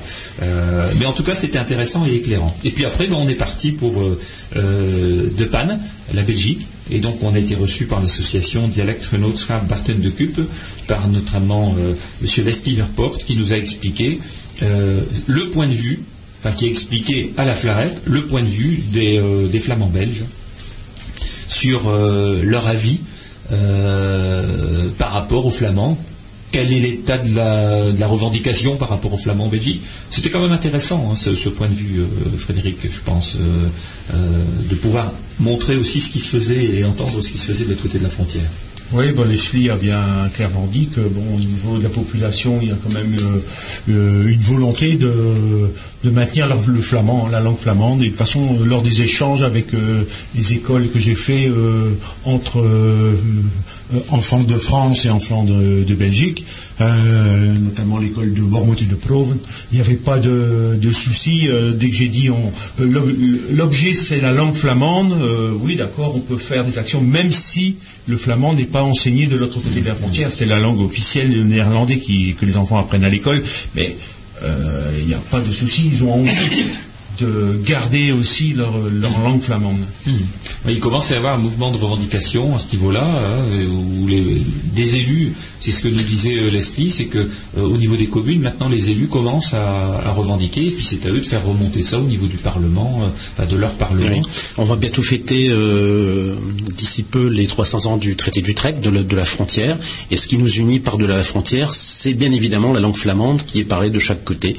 Donc je pense que c'est un sujet sur lequel on reviendra un peu plus tard. C'est un très, c'est un très beau sujet euh, que cette commémoration, hein, euh, parce que c'est vrai que la culture, la culture flamande qui était présente des deux côtés, euh, au sein de cette culture, il y a la langue. Et donc ce sera l'occasion de la mettre en valeur. Hein. Bon, ce qu'a bien précisé quand même Leslie, c'est que nos élus à nous sont plus à notre écoute. Hmm que ne peuvent l'être leurs élus à eux. Oui. Hein, ça, ça, a surpris beaucoup euh, les membres de la Flarette qui étaient présents. Ouais. Bon, je pense que si je devais analyser ça, je crois que c'est dû à la situation politique et au système politique belge. Hmm qui fait que euh, on vote davantage à la proportionnelle, je crois, en Belgique qu'en France. Mm. Et nous avons des élus, des élus référents qui sont à notre écoute, ce sont nos élus, tandis que là, c'est peut-être un petit peu plus impersonnel. C'est des élus plus de liste. Hein. C'est vrai qu'on le voit avec les élections proportionnelles chez nous, c'est que, enfin les, les, élections, les scrutins de liste plutôt, c'est qu'on connaît moins son conseiller régional que son conseiller général. Donc, parce qu'on n'a pas un conseiller régional. C'est une liste, voilà. Euh, voilà donc pour euh, pour le dimanche et puis euh, bah, quelques petits mots pour le, le, lundi matin, mais après une interruption musicale.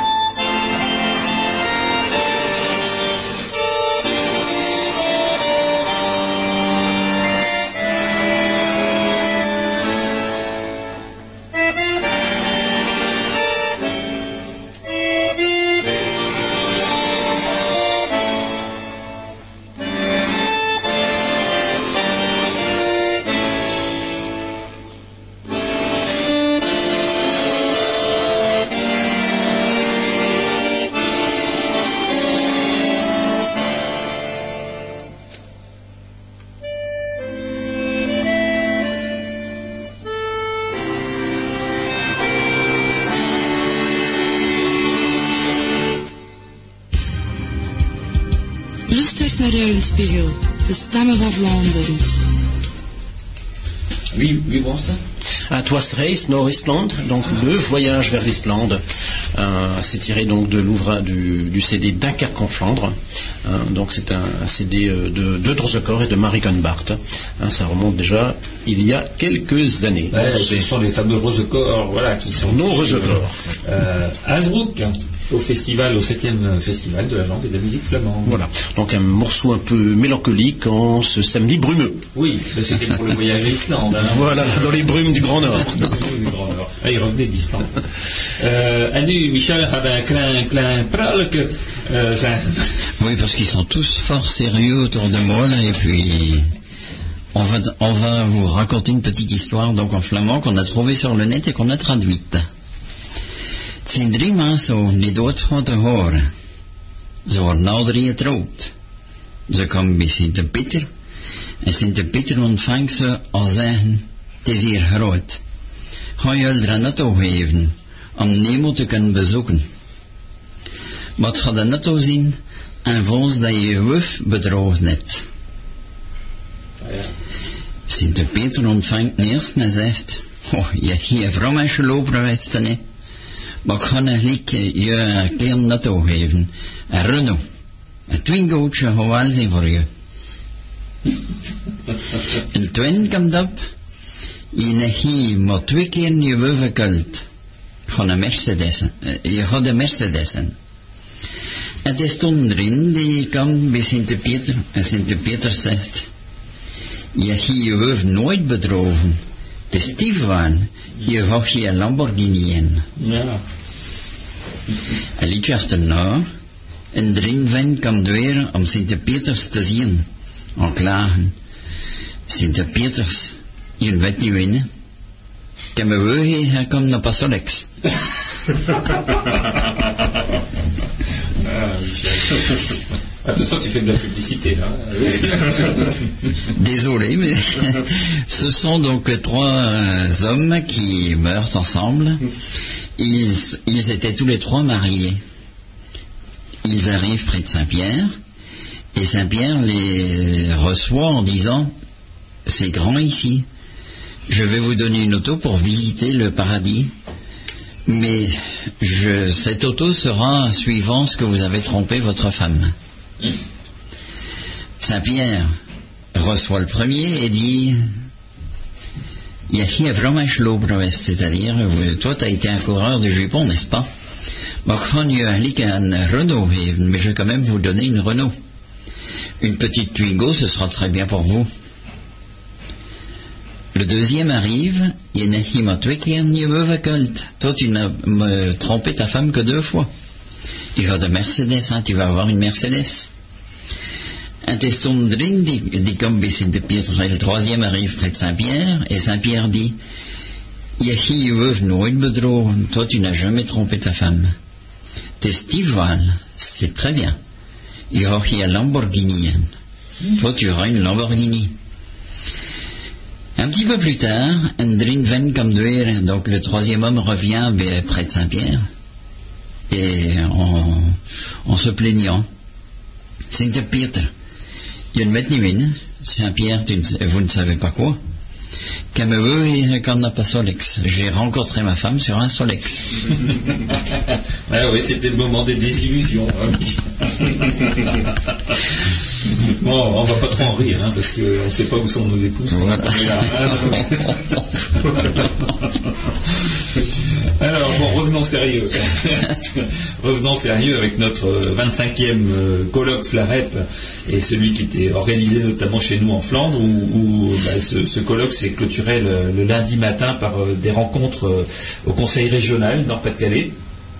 Alors on avait vu un article de presse euh, dans le, courant du week-end qui disait, bah, comme la motion euh, présentée par Europe Écologie n'avait pas été euh, votée au Conseil régional, il est fort probable que la rencontre sera écourtée. Alors bon, je m'en étais un petit peu ému d'ailleurs auprès de l'auteur de, de, cet article parce que euh, il n'y avait pas de raison que ce soit écourté pour la bonne et simple raison que tout ça a été bien organisé et qu'on avait un certain nombre d'interventions qui étaient prévues et qui ont bien été tenues, euh, euh, voilà, qui ont démarré à 10 heures et qui se sont terminées à, à 1 heure et enfin à 13 heures. Et donc notamment, euh, eh bien l'intervention d'Alain Bocquet. Alors Alain Bocquet, c'est pas quelqu'un de notre territoire puisqu'il est plutôt sur le territoire avec Saint-Amand, un territoire picardisant.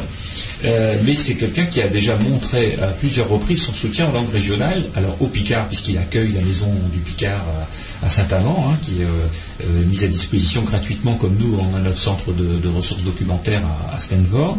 Et, euh, et puis il nous a déjà euh, eh bien, répondu plusieurs fois par écrit son soutien à la langue flamande. Et donc là, il a voulu dire un peu quelle était le, sa position et une position très ouverte par rapport, euh, par rapport au flamand. Et, et il a dit que bon, pour lui, c'était euh, le flamand et le picard, il, fallait vraiment euh, trouver une solution pour, euh, pour lui donner un cadre, pour leur donner un cadre officiel et un cadre aussi législatif aux langues régionales. Donc on sait qu'on peut compter aujourd'hui sur quelqu'un comme le député Bouquet. Et euh, alors, il n'a pas pu s'engager pour son frère, hein, mais son frère vient de- vient d'être élu sénateur depuis peu, et, euh, et il a dit que son frère était très investi également par rapport à la promotion du Picard. Donc, euh, il dit bon, euh, il est même peut-être encore plus au fait des choses par rapport aux langues régionales que je ne le suis, euh, et donc on, on- on a quasiment la, la certitude que, eh bien, les deux frères Bocquet sont des soutiens importants à la cause, à la cause de nos langues régionales, et quand on sait que l'article 75.1 a été validé à une voix près euh, lors du congrès de Versailles euh, euh, en 2008, eh bien, parfois, ça peut être une voix, une voix de notre région aussi. hein. Tout à fait. Hein, mais bon, son discours a été très percutant, hein, je crois. Hein, euh, bon, on sent que c'est quelqu'un bon, qui ne connaît pas le flamand, donc il n'est pas intéressé directement, mais c'est quelqu'un de très C'est humaniste. comme citer son grand-père qui était flamand. Ouais, Il de son grand-père qui était flamand et puis euh, euh, qui avait euh, qui avait été euh, un peu laissé de côté dans certaines euh, manifestations parce qu'il était euh, parce qu'il était d'origine euh, flamande euh, belge. Donc il il avait gardé ça en mémoire quoi, cette discrimination qu'avait vécu son grand-père. Donc c'est peut-être aussi ce qui le fait en plus réagir Oui, peut-être, peut-être, hein, mais je crois qu'il tenait un discours quand même, euh, euh, je dirais qu'il allait de l'avant. Oui. Hein, il allait de l'avant, il voyait l'avenir, et puis bon, euh, les langues, comme toutes les langues, ont droit de tout le même respect, et ça c'était un discours aussi très intéressant. Ouais. Oui, alors, et, et qui a été complété par l'intervention de Guillaume Latrubès. Alors, c'était un invité, lui, il était, un- il était encore moins de notre région, puisqu'il est de Midi-Pyrénées. Euh, mais voilà un conseiller régional qui est responsable de, euh, de la politique euh, de, de promotion de, de l'Occitan dans sa région de Midi-Pyrénées et, et qui a expliqué tout ce qui était fait là-bas. Sa présentation était, euh, était intéressante et importante parce que ça a permis de montrer aux conseils régionaux qui étaient présents euh, voilà, voilà ce qui se fait ailleurs dans une région qui a déclaré qu'elle soutenait ses langues régionales. Et donc ça a un peu galvanisé, je pourrais dire, euh, nos élus qui étaient là et qui s'étaient battus eux aussi euh, deux, trois jours avant. Oui, parce que nous on ne demande pas en quelque sorte des choses qui viennent de la Lune, ça existe ailleurs. hein. Oui. on aurait la moitié de ce déjà les Basques, hein, euh, qu'on serait heureux. hein. Euh, Enfin, qu'on serait heureux. Oui, euh, ça nous permettrait de démarrer sur des bases qui sont quand même bien meilleures que celles qu'on a. Et donc, Guillaume Latrubès euh, s'est mis à disposition de ses, ses collègues du Conseil régional Nord-Pas-de-Calais pour travailler ensemble sur des sujets, voire même peut-être d'accueillir des conseillers régionaux en Conseil régional Midi-Pyrénées pour qu'ils viennent voir ce qu'il fait concrètement, etc. Et donc, c'est pour ça que moi, je demeure confiant, parce qu'on a enclenché quelque chose, ce quelque chose ne va plus s'arrêter. Ça, c'est certain. Euh, les conseillers régionaux qui aujourd'hui ont pris conscience de ça, les députés, euh, sénateurs, etc., n'ont plus envie aujourd'hui qu'on euh, qu'on referme la porte et puis qu'on arrête d'en parler. Donc de toute façon, ça ne pourra aller que, de l'avant. Et, et c'est bien le sentiment que j'ai en tout cas. hein. Et puis après, ben, il y a eu euh, alors il y a eu une intervention aussi. euh, alors là, c'était pas d'un élu. hein, c'était Richard Weiss qui est président d'une association alsacienne et qui a expliqué euh, euh, ce qu'ils ont mis en place en Alsace, et, mais aussi les difficultés qu'ils rencontrent où ils viennent d'avoir un nouveau recteur qui essaye de faire passer les classes bilingues en classes bilangues. Donc diminuer la part de l'alsacien et de l'allemand enseigné dans ces, dans ces classes-là. Donc comme quoi rien n'est jamais acquis nulle part et qu'il faut bien un texte de loi. Voilà. Sinon, c'est toujours à la bon, vouloir des uns et des autres.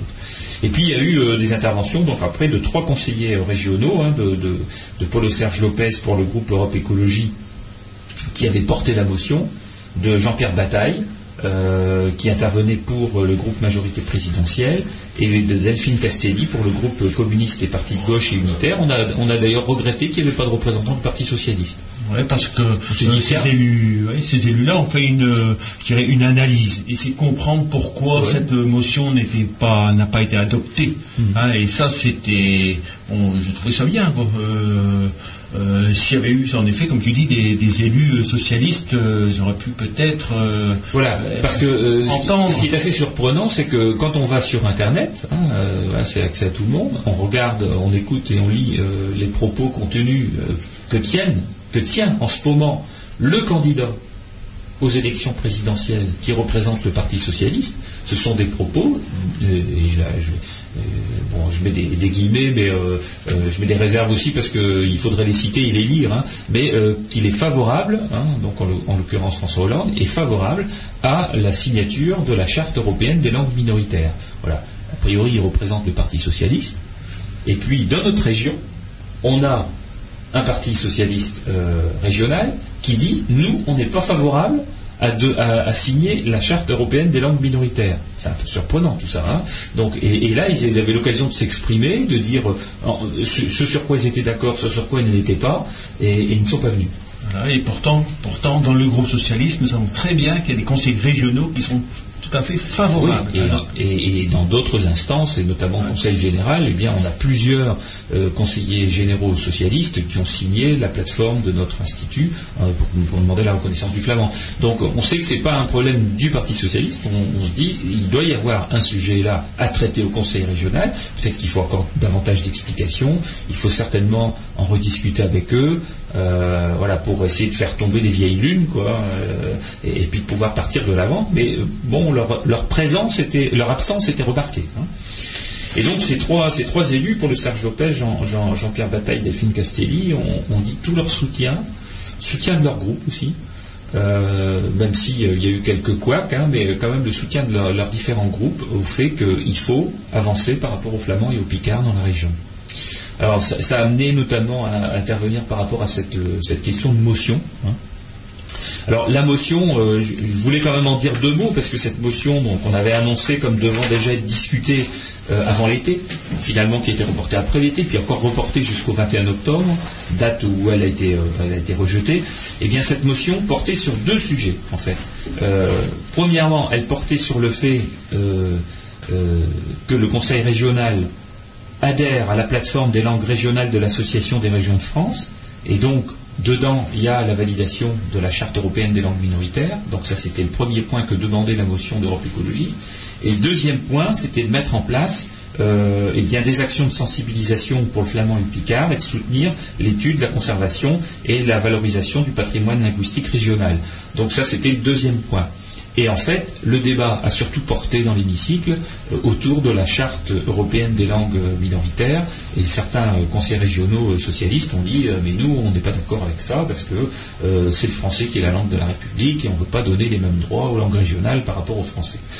alors que cette, plateforme nationale de l'association des régions de France a été validée par des conseillers, des conseils régionaux, des présidents de conseils régionaux socialistes. Alors s'il y a quelqu'un qui euh, comprend quelque chose à ça, il peut venir nous l'expliquer parce que nous, on ne comprend pas du tout. Mais alors, pas du tout, du tout, du tout. Donc il, doit y avoir euh, un, débat certainement au sein de, leur formation euh, pour savoir s'ils sont pour ou s'ils sont contre. parce que, et donc c'est ça qui a fait capoter en fait cette motion. Donc ce qui a fait dire d'ailleurs aux conseillers régionaux qui étaient présents lors du colloque Flaret, il faut certainement repartir sur des textes plus simples, euh, pas à pas, c'est-à-dire euh, qu'est-ce qui fait aujourd'hui consensus Voilà. Euh, ce, sur quoi on est d'accord d'aller. Et puis présenter des petits textes qui sont validés les uns après les autres. plutôt que de présenter un texte très ambitieux, parce que celui-là était quand même assez, ambitieux, hein, il faut le dire, il faut d'ailleurs saluer le, porteur du texte, hein, parce que euh, il fallait le faire, quoi, il fallait avoir le courage aussi euh, de- d'entamer ce débat-là, qui n'avait jamais été vraiment entamé. Euh, et donc, euh, d'ailleurs, ce débat est, visible sur le site internet de la région. Pour ceux qui ont internet, vous pouvez aller consulter les débats en séance plénière et vous verrez qui est intervenu, comment les gens sont intervenus, qu'est-ce qu'ils ont dit. Euh, et, donc, euh, on a bien senti, je pense, une ferme volonté là, des trois conseillers régionaux euh, présents euh, à la tribune de, de continuer à travailler ensemble et puis de trouver une solution qui puisse euh, recueillir un accord euh, et une majorité. Non, mais je pense, hein, bon, de trois élus qui sont de, de bords politiques tout à fait différents. Ah oui, ça va du front de gauche à, à l'UMP. hein. Euh, voilà, euh, euh, mettre euh, ces trois élus-là ont mis en avant le fait qu'il y a un intérêt commun à défendre et puis euh, il ne s'agit pas de se plonger dans des querelles, je dirais, de, de- un peu de, D'égo. de parti, des aussi, hein, oui. pour dire euh, c'est moi qui ai créé, qui ai fait avancer cette motion, euh, parce qu'il y a ça aussi. hein. on est peut-être aussi victime euh, du fait qu'il y ait des règlements de compte euh, politiques. hein. Et, ça, ça serait dommage. Quoi. Oui, alors il faut quand même euh, expliquer à ceux qui ne connaissent pas le fonctionnement de la région qu'aujourd'hui la région est pilotée par un exécutif qui est composé de deux partis, le Parti Socialiste et Europe Écologie Les Verts. Cette motion était portée par Europe Écologie Les Verts, c'est-à-dire un des deux membres de la coalition. Et donc ça veut dire que quand le Parti Socialiste vote contre une motion de son euh, partenaire, elle risque de mettre en péril le bon fonctionnement de la région. euh, voilà, donc euh, c'est quand même. alors après, il peut y avoir des questions d'ego, mais c'est quand même grave ce- cette position-là, parce que c'était pas une position de dire je m'abstiens ou je ne prends pas part au vote, mais c'est je vote contre. Donc voter contre, c'est très engageant, et c'est encore plus engageant quand c'est un, un, ben, un- comment je vais dire, un des, un des partis avec lesquels on pilote la En tout cas, nos trois élus qui étaient là, qui nous soutiennent du Conseil régional, ont, je trouve, une attitude très responsable. Est-ce qu'on peut donner les- le résultat de, de- de ce vote de, de- Oui, alors il y a eu 28 euh, votes euh, pour. Euh, la totalité des, des élus euh, Parti communiste Front de gauche a voté pour. Euh, la totalité des élus Europe Écologie, sauf un, a voté pour. Et puis euh, il y a eu un vote euh, de la majorité présidentielle pour, c'est celui de, de Jean-Pierre. Un seul Pascal. Un seul, oui. Parce que les autres élus euh, majorité présidentielle étaient favorables à voter la motion à condition qu'un amendement soit accepté. Les amendements étaient acceptés par Europe Écologie, mais ils ont été rejetés par les autres formations. Par- Notamment, euh, elles- elles ont été rejetées à la fois par euh, le Front National et par le Parti Socialiste, ce qui fait que l'amendement n'ayant pas été accepté, la majorité présidentielle a dit bah, nous on ne prend pas part au vote. Voilà. On peut Euh, peut- peut-être aussi parler du rôle, du rôle qu'a joué le représentant du mouvement radical des citoyens, le MRC, dans, dans les débats, hein, qui a donc, euh, je pense, influencé, je pense, le, le vote de, de ses collègues euh, socialistes de manière assez notoire. On sait que c'est un, on sait que c'est un, un parti qui n'est pas pour les langues régionales et il n'est pas plus euh, ailleurs qu'il l'est chez nous. Et sur ces positions-là, euh, ces positions-là rejoignent celles du Front National. Mais il n'était pas, bah, en tout cas, le résultat du vote est le même. Euh, ça, c'est ce qu'on peut dire. hein. C'est pour les motivations différentes, mais le résultat du vote est le même. Euh, par contre, ce qui est quand même étonnant, c'est qu'il a convaincu ses collègues socialistes qui, eux, sont pour les langues régionales, puisque la région Bretagne est pilotée par euh, des socialistes qui euh, donnent des moyens très conséquents, de l'ordre de 6 millions d'euros, euh, à la langue bretonne. Bon. Euh, c'est pareil pour euh, la région, euh, des régions comme les régions Aquitaine, etc. L'association des régions de France, la motion a été validée par des présidents de régions socialistes, et donc c'est absolument incompréhensible, hein, incompréhensible. Voilà. Donc ce sujet n'est pas clos en tout cas, hein, puisque nos élus s'en occupent.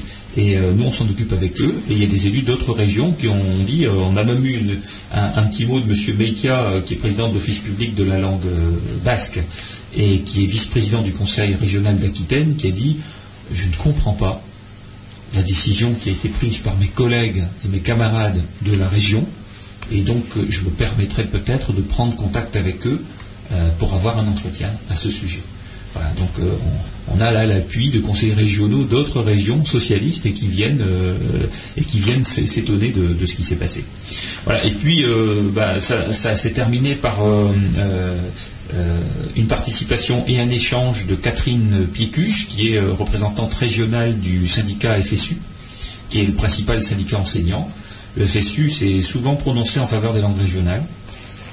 Et, euh, donc Madame Piécuche était là pour euh, dire aussi, euh, alors pas le soutien officiel de son syndicat au Picard et au Flamand parce qu'il faut que ça passe par des motions euh, en congrès, euh, ce qui n'a pas encore été le cas jusqu'à présent, mais dire qu'elle est prête à euh, relayer euh, une motion qui pourrait être portée par euh, des, enseignants syndiqués au FSU et qui demanderait donc qu'une motion soit prise par, par la FSU. Et elle dit, moi, je j'y vois absolument aucun, aucun problème et je suis tout à fait d'accord. S'il y a une demande qui émane du terrain, bien de la porter. Cette demande émanera du terrain parce que dans la salle, il y avait des enseignants de la région syndiqués FSU et qui ont dit, mais c'est pas un problème, on portera cette motion.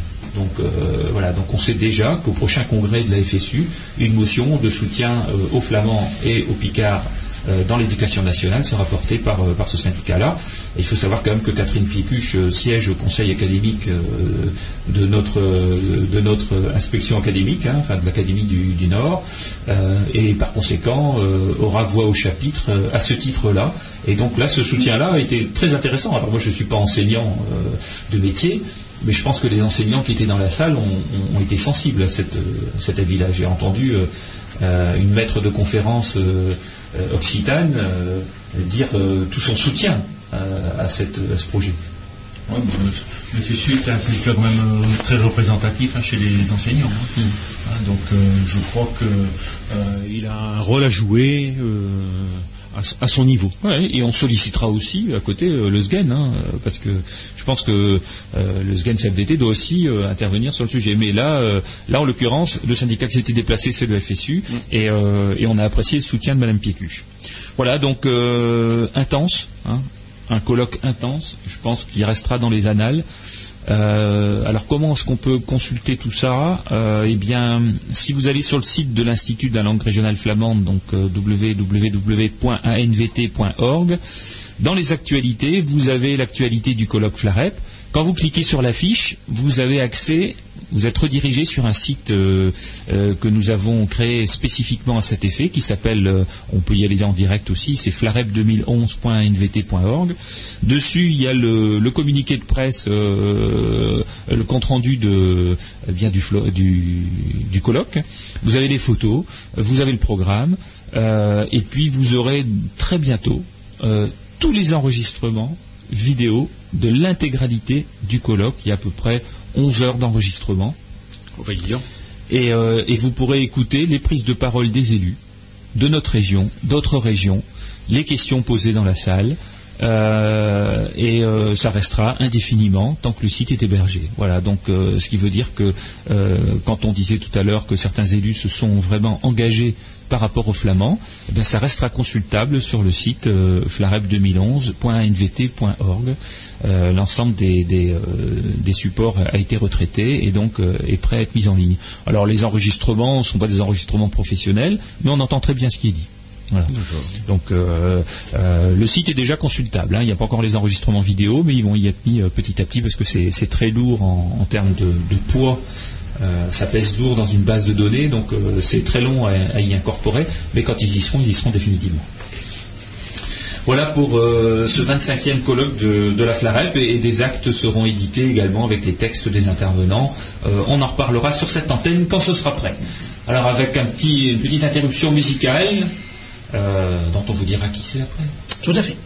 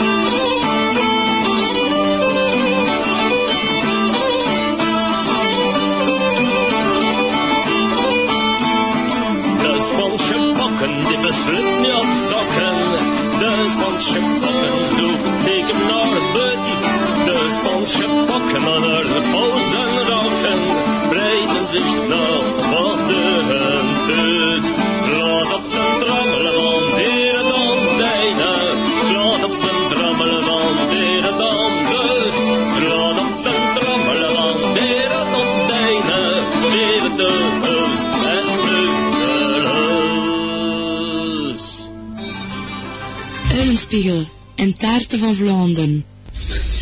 Slaat op den trommel. Alors Slotum Trommel, donc euh, frappe sur le tambour, euh, par, interprété par euh, Gérald Rickelbourg, que vous avez peut-être euh, reconnu, hein, qui est déjà venu aussi euh, lors de nos précédentes, euh, précédents festivals. Sur un CD qui s'appelle Douce Flandre. Douce D'accord, Flandre. Douce Flandre. C'est ça. Alors, et ben maintenant, la suite euh, du programme, c'est euh, Stek van Westhout. Het is dat. Jeff is dat kan met zijn nieuw pakje eh, affichen, lekkers. En eh, Programme. het programma is mee. Va- Van dehors des Tomelov. Tomelov. Donc cette année, c'est le, le titre de la pièce, c'est La Houblonnière.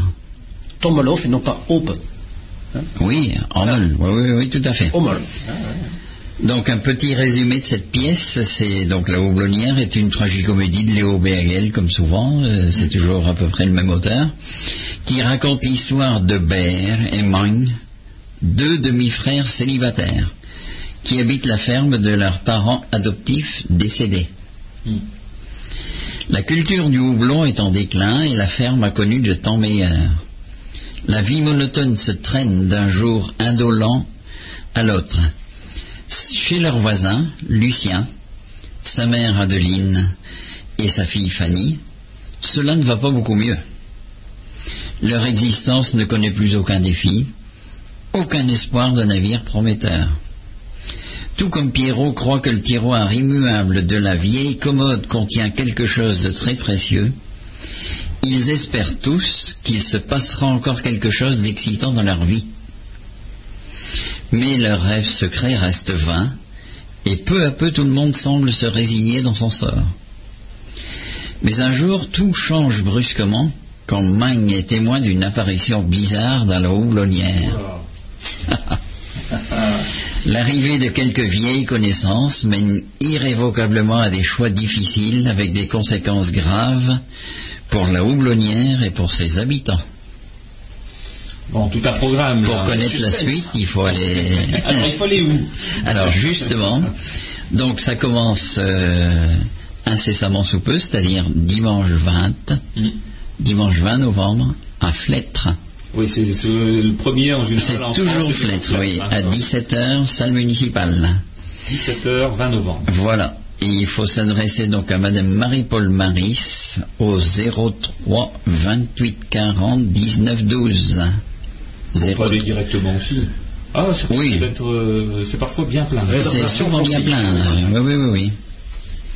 Ensuite, ils euh, arrivent au Mont des le, le dimanche suivant, le dimanche 27, dans la salle des Amis du Mont des à 17h. Et là, il faut s'adresser à Monsieur Jean Jourdain. 03 28 42 52 60. Le dimanche suivant, ils sont à Saint-Jean-Scapelle, dimanche euh, 4 décembre, à la salle Maurice Flo, c'est la salle du foyer rural de Saint-Jean-Scapelle-Saint. Et il faut s'adresser à Monsieur Pierre Van Nelsteland, 03 28 41 11, euh, pardon, 41 18 67. Le dimanche suivant, ils sont chez eux. Ils jouent donc le samedi, le dimanche et le lundi chez eux, mais c'est déjà complet. Jeff m'a dit que c'était archi complet. Donc après le dimanche 18 décembre, ils sont à Bosquep, à la salle paroissiale à 17h également.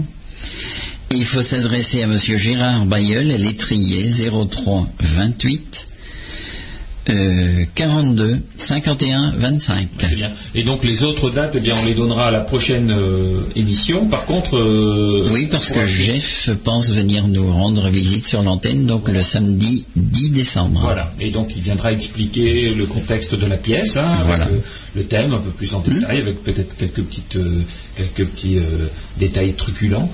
Et, euh, et puis ben, le, donc le programme sera mis en ligne sur notre site internet, hein, donc www.anvt.org avec tous les endroits. Ça se déroule jusqu'au 4 mars. Il est également sur le leur, hein, www.volkstoneo.be. Oui, Volkstoneo, c'est V-O-L-K-S-T-O-N-2-E-L. Voilà. Toneo, ça c'est le mot. Toneo. Euh, voilà donc euh, pour euh, pour cette année Et donc euh, n'hésitez pas à y aller parce que c'est euh, c'est vraiment souvent ça vous euh, enfin, Ah oui. voilà, avec euh, du rire et des larmes voilà c'est c'est le but de la, enfin c'est la tragicomédie qui veut ça. hein. comédie flamande. hein. Alors voilà pour, euh, pour ce- ces, ces activités de, de fin d'année, mais il y en a d'autres aussi. Et, euh, alors Stinch n'est pas avec nous aujourd'hui hein, parce qu'elle a d'autres, elle a aussi d'autres euh, obligations, mais elle me fait part de, de vous dire que le dimanche 4 décembre à 15h30, eh bien il y a un concert de Noël d'être the corps à l'église de Kapelbroek, hein, donc euh. Kapalebroek, ja.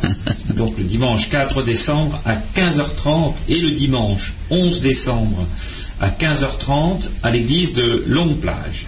Voilà donc euh, euh, à chaque fois avec euh, la crèche la crèche de Pierre Herlé avec tous ces petits santons flamands voilà qui exposé euh, dans ces deux églises là et, et avec un, un très beau concert de Noël d'être the corps. Alors ceux qui sont venus au, festival de la langue et de la musique flamande ont, ont pu apprécier le concert d'être the corps. Voilà ils pourront apprécier des chants De Noël. de Noël De circonstances dans la, et la grande tradition des chants de Noël C'est généralement très très bien. voilà.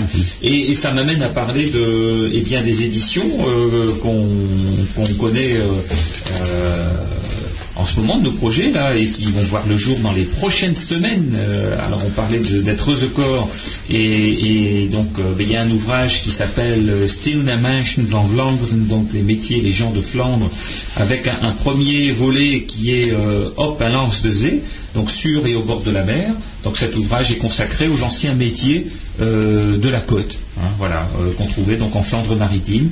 Et il y aura un second ouvrage après qui sera consacré euh, aux métiers de l'intérieur, c'est-à-dire aux métiers de la terre, euh, voilà, à l'artisanat, etc.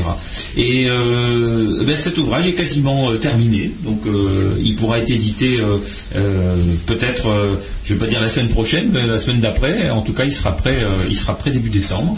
Et, alors ça reprend bah, tout un tas d'anciens métiers. Bon, bah, une vache, hein, le pêcheur, mais euh, euh, La de breien, les tricoteuses, euh, euh, de korenbreien, donc euh, les ramondeuses de filets, etc. Enfin, des, des métiers. euh, euh, Disparu, disparu. disparus et il faut être de Dunkerquois pour, Pour les connaître, pour ouais. savoir que ça existait. hein. Ouais. Bon après il y, a- des activités comme euh, lance de Kust, euh, il y a donc le, chasseur à la côte Euh, euh, van Mardik, donc la marchande de poids de Mardik. Alors, comment, comment fonctionne ce petit, ce petit ouvrage? Eh bien, Pierre Herlé, donc, qui, a, confectionné beaucoup de, de, de petits personnages. Figurines, ce ne sont pas des santons, hein. nous ne sommes pas en. Provence. Des petits personnages de flanc hein, qui correspondent à des métiers euh, et des activités d'autrefois. Euh, et, et puis bon, bah, il les exposait dans différentes manifestations. Et un jour, l'idée est venue de Rosecorps de dire, bah, tiens, par thème, est-ce qu'on pourrait pas euh, les mettre en, en- en valeur dans un environnement et donc il y a, il y a un artiste qui s'appelle Frédéric Roux qui a euh, pris son appareil photo, euh, les petites euh, les petites statuettes et puis qui les a mis en, en relief, en situation dans un environnement. on voit ici il y a Le- le Renault, la tour du Lehena. Et, et donc il il a posé ça à un endroit, tiré des photos, etc. Et puis fait en sorte qu'on voit les bâtiments d'un carquois derrière. On a l'impression qu'ils vivent quoi ces personnages-là. Et puis il y a un petit texte qui explique la, la vie de ces métiers-là à l'époque, en français Et en flamand. en flamand. La Donc Bazaine, l'ouvrage est la femme du patron pêcheur. Et c'est quelque chose de très très beau. C'est euh, un beau petit ouvrage à offrir pour, euh, pour les fêtes de fin d'année. euh, voilà, parce que je pense que ça parlera au cœur de, certains. Et donc il y aura un, deuxième, un deuxième ouvrage. Donc les, les formalités sont, sont accomplies et ça pourra donc être, être mis en vente à partir de début décembre. Donc si vous êtes intéressé, eh bien vous pourrez vous le procurer euh, certainement dans, un certain nombre auprès d'un certain nombre d'associations, mais également au centre de ressources documentaires euh, de, de l'Institut de la langue régionale flamande à Stanford. Vous pourrez vous le procurer par internet sur notre site. hein. Et puis, euh, euh, bien comme il y a un ISBN euh, et donc ça pourrait être vendu en librairie, eh bien on proposera également dans certaines librairies pour. euh, C'est une idée aussi pour les cadeaux de fête de fin d'année. mais oui, tout à fait. hein. Tout à fait, parce que bon, c'est un petit ouvrage, il n'est pas très cher. On a souhaité qu'il soit très abordable en termes de prix, euh, et donc il, il sera vendu 10 euros. Et c'est c'est franchement pas cher et, d'une très très belle qualité. Donc euh, bah, il faut pas hésiter. euh, mais vous verrez, vous pourrez même faire un paquet avec un deuxième ouvrage dont on va parler à l'instant. Voilà, pour faire un, paquet cadeau. Et là, on a la, chance d'avoir l'auteur av- avec nous aujourd'hui. Euh, eh bien, c'est un ouvrage dont on a déjà un petit peu évoqué euh, la création avec, Frédéric De Vos. hein. C'est un ouvrage qui s'appelle Schlivnaklappen. Alors, Frédéric, qu'est-ce qui t'a pris de passer tout ton temps là, à faire ça Ah, oui, Qu'est-ce qui m'a pris Ben, C'est-à-dire que ça, il répond à une demande, à une demande de la part des gens qui font les beaucoup de bénévoles qui font des cours de flamand adultes de- d'avoir un, un support. support. écrit euh, qui correspond en- un peu à- avec un écrit normalisé. Ah, Parce que c'est ce qui nous manquait, on voyait un peu de toutes sortes d'écrits. Bon, l'Institut a statué sur certaines normes qui seront adoptées, et donc euh, il fallait un petit peu avoir un support par rapport à tout ça. Et j'ai voulu faire quelque chose qui était un peu complémentaire du travail de Jean-Louis Martel. Oui. hein. Euh, Jean-Louis Martel lui a fait un travail euh, qui était très intéressant, mais euh, c'est un travail de linguiste. C'est vu avec un œil de linguiste, donc on retrouve toutes les règles de grammaire euh, vues euh, justement par euh, quelqu'un qui est très spécialisé. Et moi j'ai écrit un ouvrage avec l'œil un peu plus d'un, la vue d'un enseignant. je me suis attaché un petit peu plus sur à la forme que sur le fond, parce que Jean-Louis Oui. c'est le contraire, hein, c'est plus le fond que sur la forme. Et moi, c'est un peu le contraire. hein. C'est la forme. Donc il y a un peu plus de couleurs, de dessins. euh, j'ai travaillé, euh, j'ai beaucoup travaillé la présentation de l'ouvrage. Il est très très plaisant hein, parce que fort coloré, avec des, des pavés par thème, euh, euh, bon, des, des- des petites bandes sur le côté avec tout un tas de dessins. Là, je vois par exemple, euh, c'est euh, bah, les, les- les vêtements, hein, donc de Slavas, de Mutze, de Klakke, de Boy, d'Anschuh, de de Broek, de Stekies, de Knop, et donc tout ça à chaque fois avec un petit dessin coloré à côté, colorié. Enfin, c'est très agréable à la vue. Ouais, puis aussi, c'est un petit peu un rôle pédagogique parce que ça Oui. permet d'apprendre les mots sans avoir à passer par le français. Parce qu'il Ouais. faut savoir un peu, petit à petit, quand on apprend une langue, à penser dans la langue. Oui, bah oui. Et euh, Bon, les règles, les règles qui ont été euh, oui, reprises. tout- hein, toutes les règles de grammaire sont, sont expliquées. hein. Euh, oui, hein, bon, je. Oui, j'ai trouvé très très Et accessible, voilà, très accessible pour euh, des, néo- des débutants, de vrais débutants. Puis euh, bon, pour ceux qui sont flamandophones, hein, qui n'ont pas eu euh, l'apprentissage, mais qui l'ont qui l'ont eu par transmission familiale. Euh, quand on parle le flamand, on ne se rend pas toujours compte qu'il y a des règles de grammaire derrière tout ça. Et, euh, ces règles de grammaire, quand elles sont décrites, euh, on se dit, ah bon, proposition subordonnée relative, je vois ici pro- pronom relatif, etc. Et, on se dit, bah, finalement, tout ça répond finalement à des règles de grammaire bien strictes, et donc qui sont la preuve d'une langue, hein, de l'existence d'une langue. Oui, tout à fait. Il y a toujours une règle pas- sous-jacente. Oui, c'est pas un hasard, quoi. Les choses ne sont pas là par hasard. Les mots ont une place bien précise dans certains cas, dans d'autres cas, les liaisons des mots, etc. Euh, et puis bon, après, il y a quelques, euh, euh, quelques lexiques thématiques. Par exemple, lexique de, de l'habillement, là, je vois. Euh, il y a des exercices. Il y a aussi, par, par endroit, des petites expressions. Ah, Alors, tu vois ce qu'il y a blagues, que, de temps en temps, euh, un comme Michel.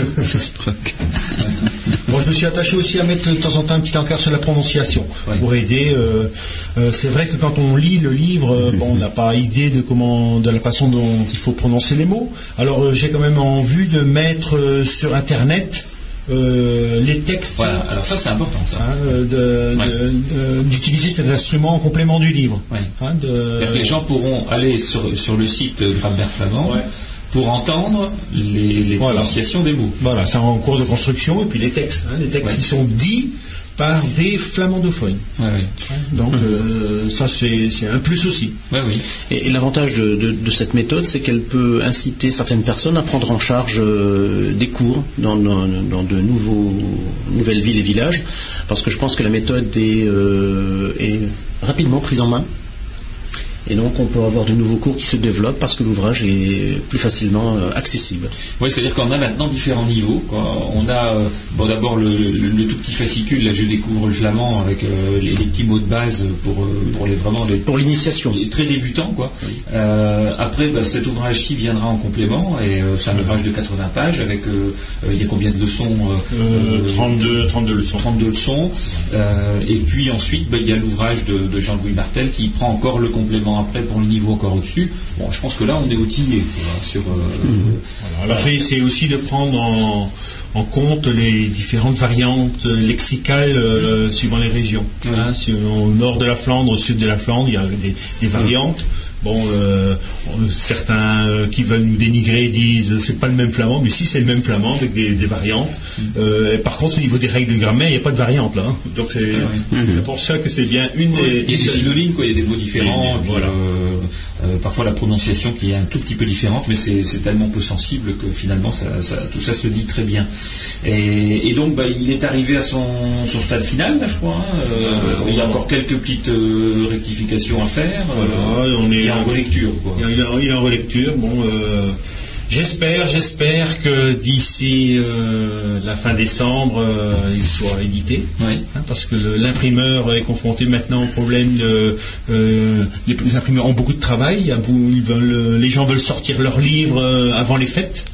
Donc euh, là maintenant, c'est une course contre la montre. Donc Voilà. j'espère bien que pour la fin décembre, avant les fêtes, ce livre euh, Voilà. soit à la disposition Donc, de tout le monde.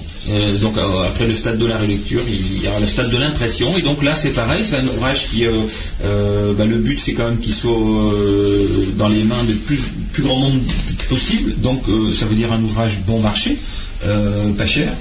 Et, et là, c'est pareil, le, le prix est fixé. Là, c'est bon, on, on- C'est 10 10 euros, euros 10 euros le Voilà. livre. bon, un livre complet, 10 euros. bon, c'est c'est- bon marché, je pense. C'est le vraiment travail pas qu'il y a derrière. vraiment pas cher, il y a un énorme travail, donc c'est parce que c'est du travail associatif, je pense qu'on on peut avoir un prix comme celui-là, parce que sinon, euh, ça c'est des ouvrages qui seraient vendus 25 euros, quoi, euh, a priori, hein, dans le, euh, dans le, enfin, dans, dans le grand public, je pense qu'on on, on arrivera à ces tarifs-là. Donc on va en éditer beaucoup, hein, je pense qu'on est parti pour 2000 exemplaires, et à, et à mon sens, euh, les, les 2000, euh, je les vois bien se vendre. hein. Donc euh, vous pourrez aussi vous les procurer bah, dans les cours de flamand, euh, à l'Institut, euh, au Centre de ressources documentaires. Il y aura également un ISBN, ça pourrait être vendu dans les imprimeries, euh, dans, les, dans les imprimeries, dans les, dans les librairies, voilà, et, et puis euh, par Internet également sur le site euh, de l'Institut, peut-être sur d'autres sites, on on ne sait jamais. Je pense que ça aura pas mal de succès. En tout cas, félicitations pour ce travail.